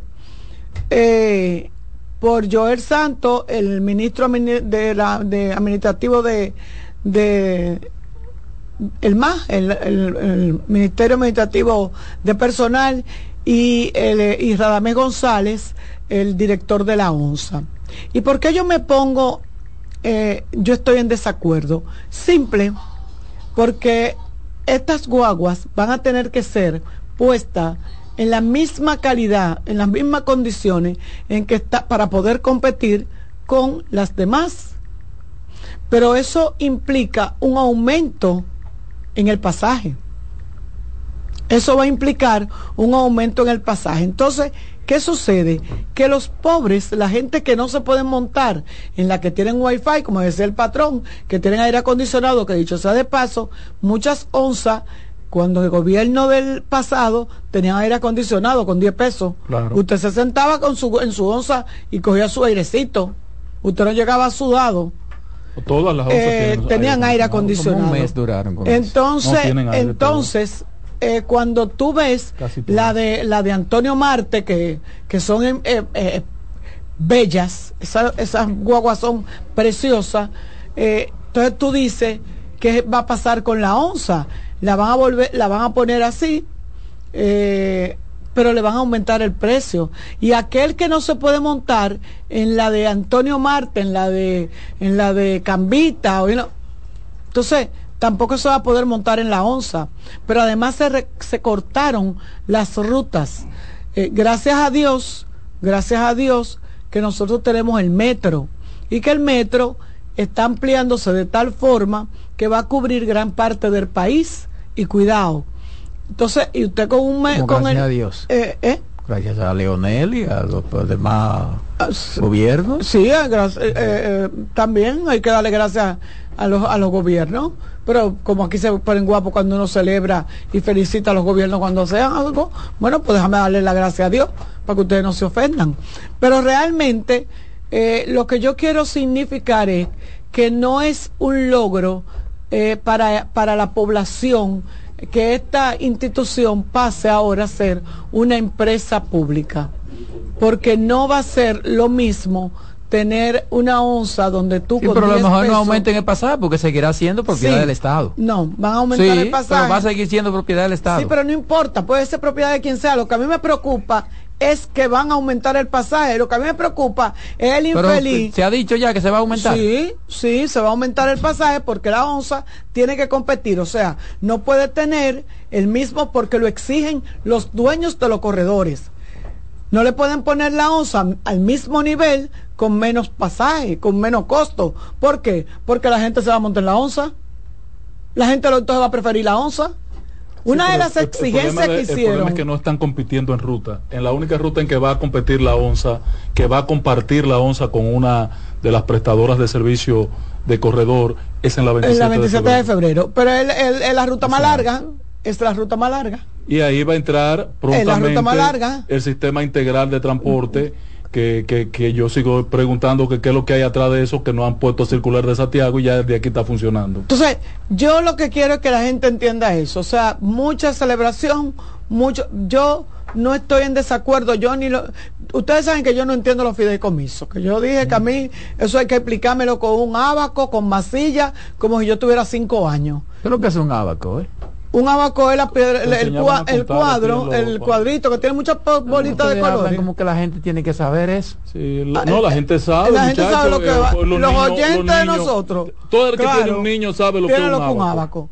Pero lo, decía yo que a mí había que, porque yo nunca lo he entendido y se lo dije los otros días al director de, de esa institución, que yo no lo entiendo.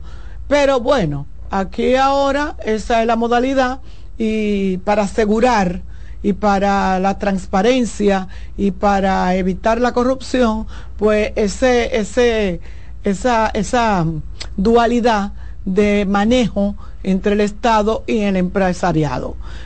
Vuelvo y repito, estoy muy en desacuerdo con que la ONSA pasara a ser, me encantaría que la mejoraran, que sus servicios mejoraran, que sus choferes fueran más, más, preparados, pero lamento muchísimo que ese transporte pueda aumentar de precio, afectando aún más el bolsillo del dominicano que no aguanta más. Yo quería referirme a eso y como me voy a tomar dos minutos, porque nosotros aquí no acostumbramos a tocar temas faranduleros. Es muy raro, tiene que ser que pase algo muy trascendental. Pero lo que ha pasado en la zona colonial nos tiene a todos eh, impactado, pero no nos tiene impactado quizá por la acción, porque de la persona que pasó, pues uno está acostumbrado a eso y a más. Yo aquí dije una vez y, le, y, lo, y lo repito, cuando eh, el señor Santiago Matías hizo su lanzamiento de la cerveza, que vi tantos funcionarios, inclusive a la, alcaldesa, abrazado con él, tirándose fotos, decía, esas son de las cosas que la gente ve que después le hacen creer a los demás que tienen esa importancia que son tan importantes que los propios funcionarios y los propios gobernantes tienen que ir hacia donde ellos. Ahora tiene que, dice el presidente de la República, que el que hizo el desorden tiene que pagar, pero quien va a pagar es una persona con la que él se ha reunido, con la que él se ha abrazado, con la que él se ha tirado fotos y con, la, con, con quien ha compartido. Señores, la gente, decía mi abuela, que hasta los palos del, del monte tienen su clasificación unos sirven para hacer leña y otros sirven para hacer carbón. No con todo el mundo usted tiene que estar de acuerdo. No con todo el mundo usted tiene que recibirlo. No a todo el mundo usted le abre la puerta de su casa. La gente tiene que tener cierto cuidado y más cuando usted es un político. Entonces, ese es mi consejo y ojalá la experiencia les sirva para que no sigan para que no sigan aupando personas que lo único que está haciendo es dañando parte de nuestra sociedad. Eso quería decir y lo dije.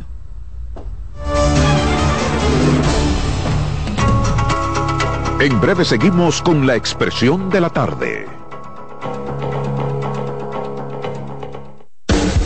Estás en sintonía con CDN Radio. 92.5 FM para el Gran Santo Domingo, zona sur y este, y 89.9 FM para Punta Cana. Para Santiago y toda la zona norte en la 89.7 FM. CDN Radio. La información a tu alcance.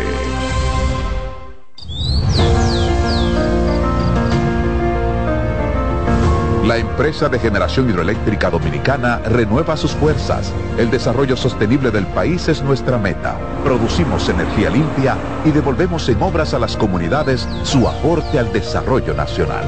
Protegemos nuestras cuencas, cuidamos la biodiversidad. El agua es energía, el sol es energía, el viento es energía. Nos diversificamos, nos renovamos.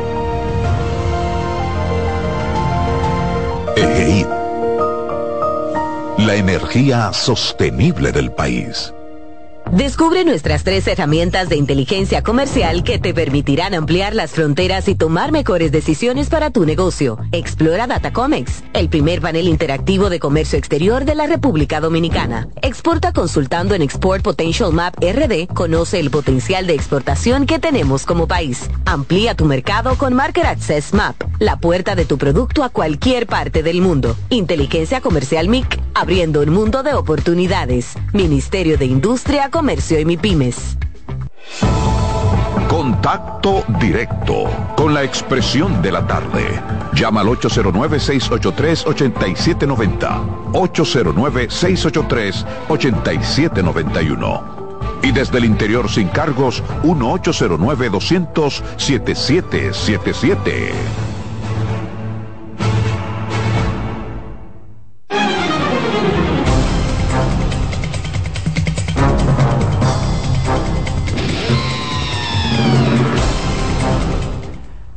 Aquí estamos, aquí estamos. La expresión de la tarde, 4.38 minutos. Ángela Cosa, el patrón, tiene una llamada. Adelante, buenas. Sí, buenas tardes. Adelante. Le habla Carlos Bautista, Santo Domingo Este. Adelante, don Ah, Carlos. Carlos Batista Matos. Más. Adelante. No, la señora, la señora que informó en estos momentos de la señora apellido Suriel, ¿verdad? Curiel, Curiel, con C. Curiel, Curiel, excúseme. No, tranquilo. El presidente entonces va a informar al, al- ¿cuál es la persona que usted tiene el nombre que, que hizo el hecho en la zona colonial entonces? Perdón. Que usted confirma que va a tener que acusar el presidente a una persona que se ha tirado fotos. Entonces, ¿cuál es esa persona? Yo le pregunto a usted. No, porque no, no acusarlo. Él dijo que tenía que pagar el que hizo el culpable del desorden de la zona colonial. Y todo el mundo sabe que el, el culpable del desorden de la zona colonial Santiago Matías a los foques, porque fue a firmar algo, fue a hacer un live y dijo que iba a dar un dinero, a poner un dinero debajo de 200 mil pesos, iba a regar, que lo iba a poner en balcones, en, en- en- debajo de piedra. Mira, yo no me y enteré ahí se, y ahí se armó un reperpero y ya usted sabe lo Sí, que yo pasó. lo. Yo, mira, yo no me enteré eso. cuando yo, ahí buscando Lo 200 que mil. no, yo entiendo la, la información que hay en las redes. Lo que no sabía que tenían nombre y apellido ya para acusarlo a él. Bueno, pero se supone que si él fue el que convocó ese gentío para allá. Ah, es que se supone. Ahora no hubo más gente porque no se enteraron. de- Eh, exacto. Ok. No, no, Se no, no se se- supone. Él convocó ese gentío y sus seguidores fueron los que hicieron ese desorden. Entonces alguien tiene que pagar. Él, desmintió que haya hecho esa convocatoria. Y él no puede desmentirla porque él hizo un live y, dio di- y, y- y anunció dar dinero. Entonces no lo puede Si el like está ahí, eso es fácil de comprobar. Claro. Buenas tardes. Aló, buenas. Hello. Sí. Con relación a ese hecho de, de, de la zona colonial de Santiago Matías, ha ido culpable. El propio Santiago Matías es culpable por eso, pero el Estado también es culpable, porque esos jóvenes que van ahí a la, a la- a la zona colonial a hacer eso, es por, por la falta de oportunidades, por la, por la, por la cabeza loca que tienen, que el Estado no se ha ocupado de, de hacer algo con, con, esos, con esos jóvenes. En Nueva York pasó un caso así, que un influencer hizo eso mismo y hasta preso cayó, por, por, porque y dijo que se iban, se iban a ganar uno laptop, un iPhone, no sé, en Esta- Estados Unidos. Y, Sí, pero aquí no va a caer nadie todo preso. Usted puede escribirlo. Sí, pero aquí, aquí también se habla con ese cliché, que fue por la delincuencia por falta de oportunidades. Oh, pero ven acá. Aquí- y yo, yo, yo soy rico, yo soy millonario. ¿De dónde vine yo a estudiar aquí? A vivir solo en cuarto, cogiendo toda la lucha del mundo. En pensión. No me vengan a decir a mí que la delincuencia son porque lo- los pobres, entonces son los pobres que delin- delinquen. Lo que atracan y saltan es, es para, para, para, Para- no es para ¿Es comer. para qué? Para, para vivir. Mentira. Es para comprar droga, es para bromar. Y para allá a la discoteca. No, no vengan con ¿cómo ese que cliché, que- que por falta de oportunidades. A explotar, a explotar botellas. En y- ningún país del mundo dan y- oportunidades, usted se la gana y se la, y la busca. Hay facilidades, pero eso que, que no es falta. Ajá. Entonces, entonces esto estuviera cayéndose esto. ¿Cuánta gente hay desempleado? Hoy tampoco así. Buenas tardes. Adelante, buenas tardes. Sí, buenas tardes. Diga usted. Sí, oiga, yo no creo que para ser delincuente hay que darle oportunidades a todos los jóvenes, porque si podemos ver las personas humildes que hay en los campos y son serias, responsables, y usted lo ve que cogen su cuadernito, se van a su, a su escuela y sacan unas notas maravillosas y son unos profesionales pero en grande. Entonces, el que es delincuente nació siendo delincuente o lo crearon delincuente, no porque no tengan oportunidad, porque hay millones de personas en el mundo que no tienen oportunidad y son gente decente y pueden caminar. Así es, dele patrón. Sí, yo quería hoy ver tres asunticos. Uno es el de el tema de Dajabón, que yo el lunes aquí referí lo de la marcha, ¿verdad? La Sí. protesta y, y la y el pleito a la trompa que, que se dieron los comerciantes con, Con lo del cefrón. con lo de Cefrón. Y, y lo decía porque creo que al presidente lo informaron mal y, el presidente debe quitarse del lado todo eso baboso que lo andan poniendo a decir cosas que no son. Cuando él dijo el lunes que era una acción politiquera, eh, organizar esas marchas, esas protestas que se estaban dando y que se acababa de materializar en Dajabón. Pero me sorprendí, me sentí mucho más sorprendido cuando veo a Chu Vázquez que emite una nota de prensa afirmando, afirmando que eso fueron acciones politiqueras y de dirigentes políticos los que organizaron esa manifestación de protesta en Dajabón y que son anti-dominicanos, antinacionalistas. Y, inaceptable esto, señores. Miren, el senador de Dajabón en el Senado ayer presentó los videos y los audios de los convocantes y los protagonistas de la marcha, entre ellos el principal expositor, exponente, convocante, es el presidente de los comerciantes de Dajabón, que es el secretario general del PRM en Dajabón del Partido Revolucionario Moderno. O sea, señores, antes de acometer acciones de esta naturaleza y poner en boca del presidente información, los organismos de seguridad o alguien tiene que cuidar a Luis porque no pueden ponerlo a decir cosas que no son y Chu ponerse de corero sin verificar las cosas. Eh, hoy están poniendo un huevo cuadrado porque lo que ha hecho este senador los pone a ellos de ridículos en la opinión pública nacional. Una verdadera pena que este tipo de cosas se maneje así. Y eso no va a terminar ahí. Eso no va a terminar ahí procuren ver lo que pasó con los lecheros, además de esta protesta de estos comerciantes.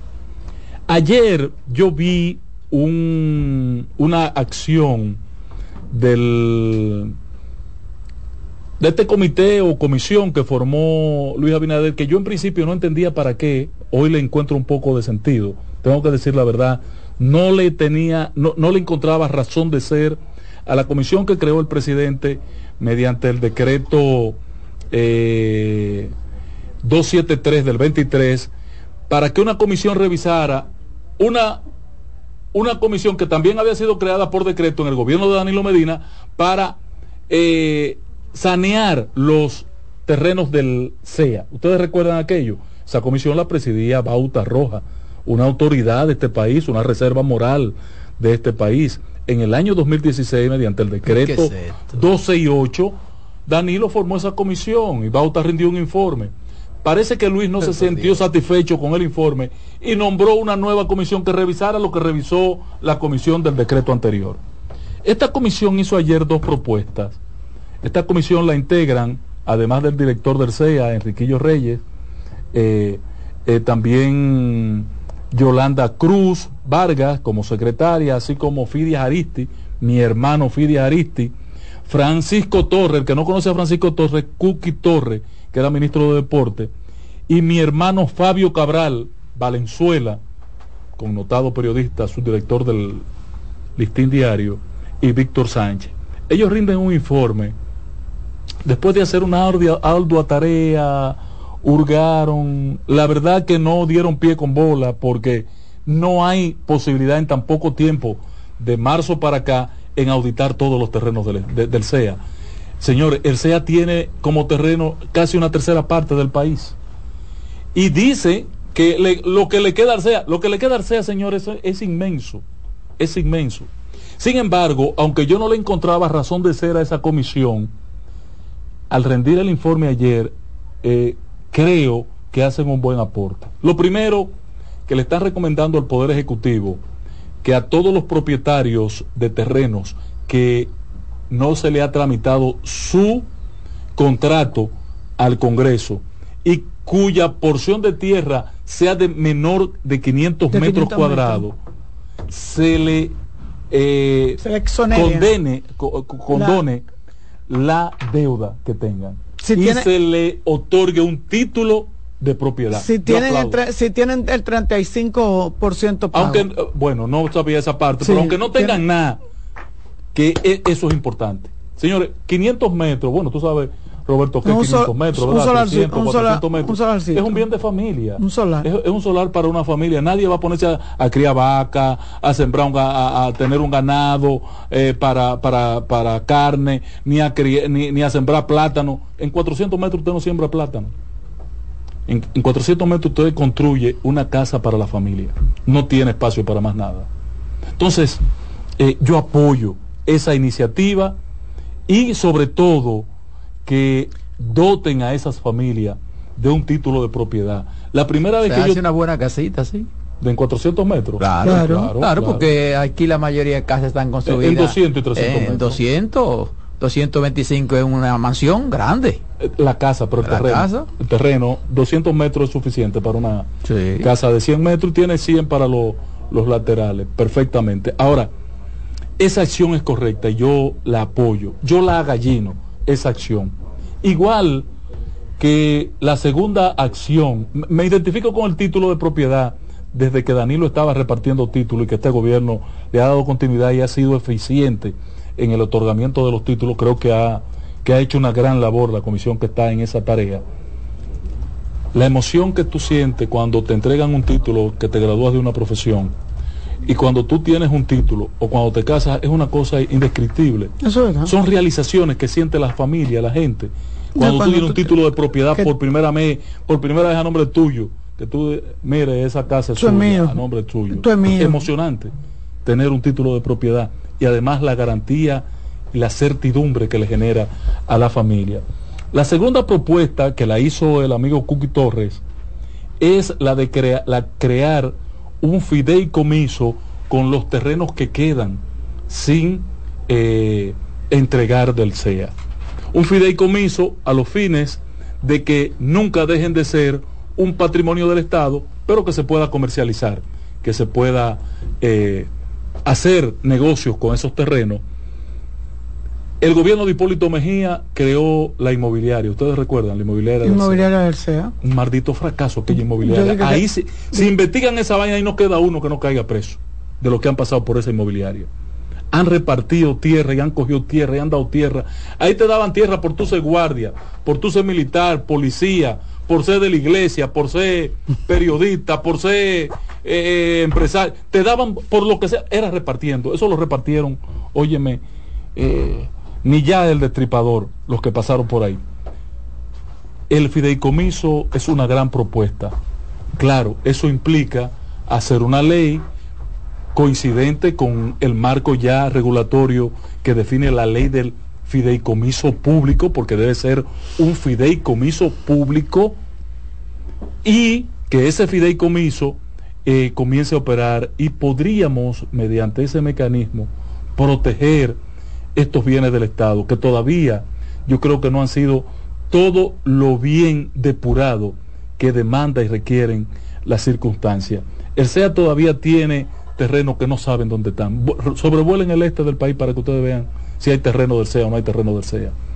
En áreas urbanizables ya, en áreas de mucho valor eh, monetario, de plusvalía.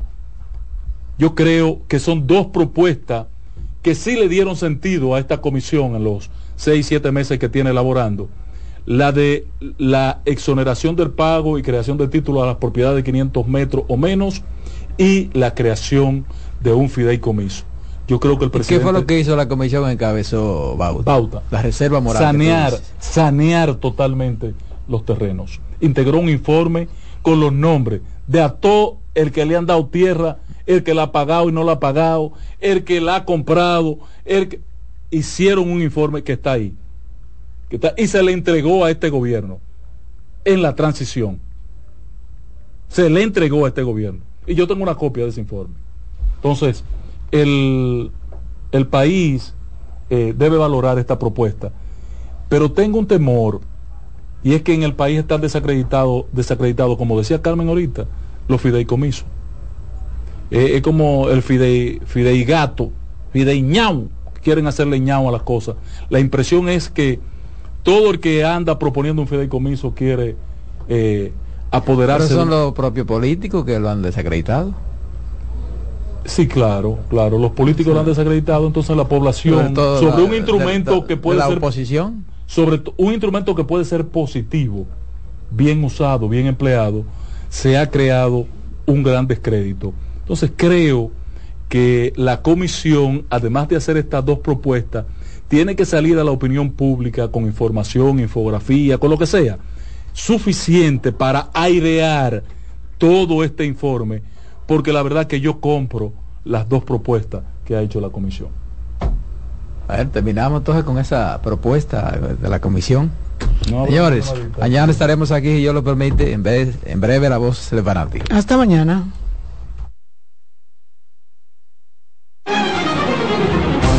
Hasta aquí por CDN Radio, la expresión de la tarde.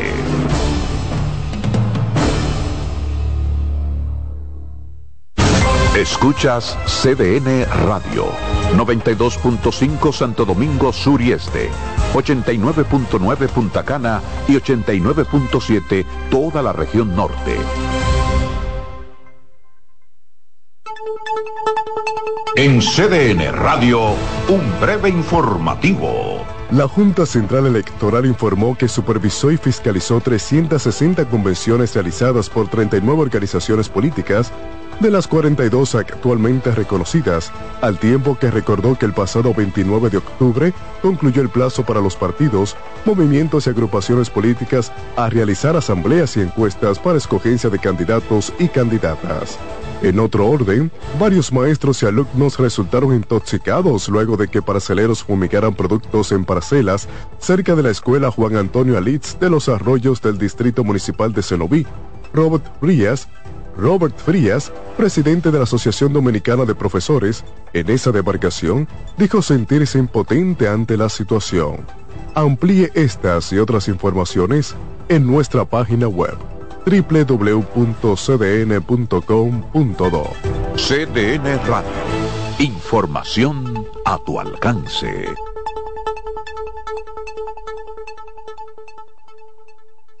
Lo Somos una mezcla de colores bellos, rojo, azul y blanco, indio, blanco y negro. Y cuando me preguntan que de dónde vengo, me sale el orgullo y digo, soy dominicano hasta la. ¿Qué significa ser dominicano? Hermano humano siempre da la mano. que nos una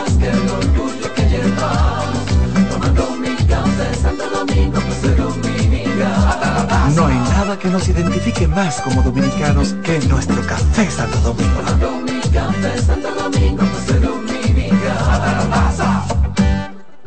Juancito Rodríguez y Jenny Blanco presentan 12 Princesas en Guerra. La comedia más aclamada en México llega a la República Dominicana con las actuaciones de Madison Díaz, Marta Cabral, Georgia Castillo, Paula Ferri, Irina Peguero, Melissa Santos, Rancelis de Jesús, Judith Rodríguez, Joanna González, María Tavares, Lía Briones y Jenny Blanco. Del 2 al 5 de noviembre en el Teatro Manuel Rueda. Dirección Jonie Mercedes. Boletas a la venta en CCN Servicios Huepa Ticket, Supermercados Nacional y Jumbo. 12 Princesas en Guerra. Invita CDN. Son 30 años asegurando el futuro de nuestros socios. 30 años apoyando a pequeños y medianos empresarios a convertirse en empresarios de éxito. 30 años aportando y ayudando a dinamizar una economía creciente, apoyando y fortaleciendo a los principales gremios empresariales que hacen vida en nuestra empresa cooperativa. Porque en Cooperativa Empresarial somos el motor que ayuda a impulsar la economía nacional contigo y para ti. 30 años de hacerte la vida fácil para alcanzar tus sueños. Cooperativa Empresarial, 30 años siendo tu futuro seguro.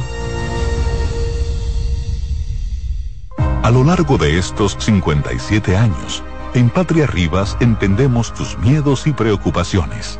Hemos sido testigos de historias, lucha y superación, colaborando con resultados certeros que han traído alivio y tranquilidad. Nuestro deseo de aniversario es verte sano, brindando a tu salud. 57 aniversario, Patria Rivas, tu mejor resultado. Buscando un resort familiar todo incluido. En Somescape Resorts and Spas, nuestras inclusiones Unlimited Fun elevan las vacaciones familiares. Disfruta de comidas y bebidas ilimitadas, clubes para niños y adolescentes y amplias habitaciones. Somescape Resorts and Spas es el escenario perfecto para diversión familiar. Conoce más en www.somescaperesorts.com. Carlos Santos Management presenta miércoles 22 de noviembre Meren Bachata en Hard Rock Café. Todos los éxitos de Peña Suazo. Y estás amando un corazón equivocado. Meren Bachata. Oye, dile a mi hembra. Y los grandes éxitos en bachata de Luis Miguel de la Margue. No ves que estoy cantando. Es el miércoles 22 de noviembre en Hard Rock Café. Luis Miguel. De rodillas Suazo. Mi amor, si me va a querer. Tú tienes que tener. Boletas a la venta en CCN Servicios, Huepa Ticket, Supermercados Nacional y Jumbo. Y en las oficinas de Carlos Santos Management. Infórmate ahora al 809-922-1439. Meren Bachata en Hard Rock Café. Invita CDN. Reyes con mucho más variedad. El periodista más versátil de la Radio Nacional. Reyes con mucho más variedad que hay que oír. Todos los segmentos, informaciones y premios que solo él te brinda con alegría. Reyes con mucho más variedad. El programa que lo tiene todo. Oh. Reyes Guzmán con mucho más variedad a las 2 por CDN Radio. Lo que hay que oír. La sirena, más de una emoción, presenta. Actualízate en CDN Radio. Hoy continúa la acción del béisbol otoño invernal de la República Dominicana con tres partidos. En el estadio Julián Javier de San Francisco de Macorís, a las 7 de la noche, los gigantes reciben a los Leones del Escogido. En el estadio Quisqueya Juan Marichal, desde las 7.30, los Tigres del Licey reciben a los Toros del Este. Y en el estadio Tetelo Vargas de San Pedro de Macorís, las Estrellas reciben a las Águilas a partir de las 7.30 de la noche. Recuerda seguirnos en nuestras redes sociales, arroba CDN Radio, tanto en Twitter como en Instagram. Deportivas, Manuel Acevedo. Actualízate en CDN Radio. La información a tu alcance. La sirena, más de una emoción, presentó. Aviso, nuestros precios siempre bajos en miles de productos están aquí para quedarse. No hay prisa, tómate tu tiempo. Estarán aquí todos los días. Precios bajos todos los días. Resuelto. En La Sirena, más de una emoción. En CDN Radio, la hora 5 de la tarde. Desde ahora y hasta las 7 de la noche se escucha tu voz y un equipo de expertos comenta y analiza todo lo relacionado al mundo de los deportes. La voz del fanático. El primero interactivo de deportes y el más entretenido. La voz del fanático por CDN Radio.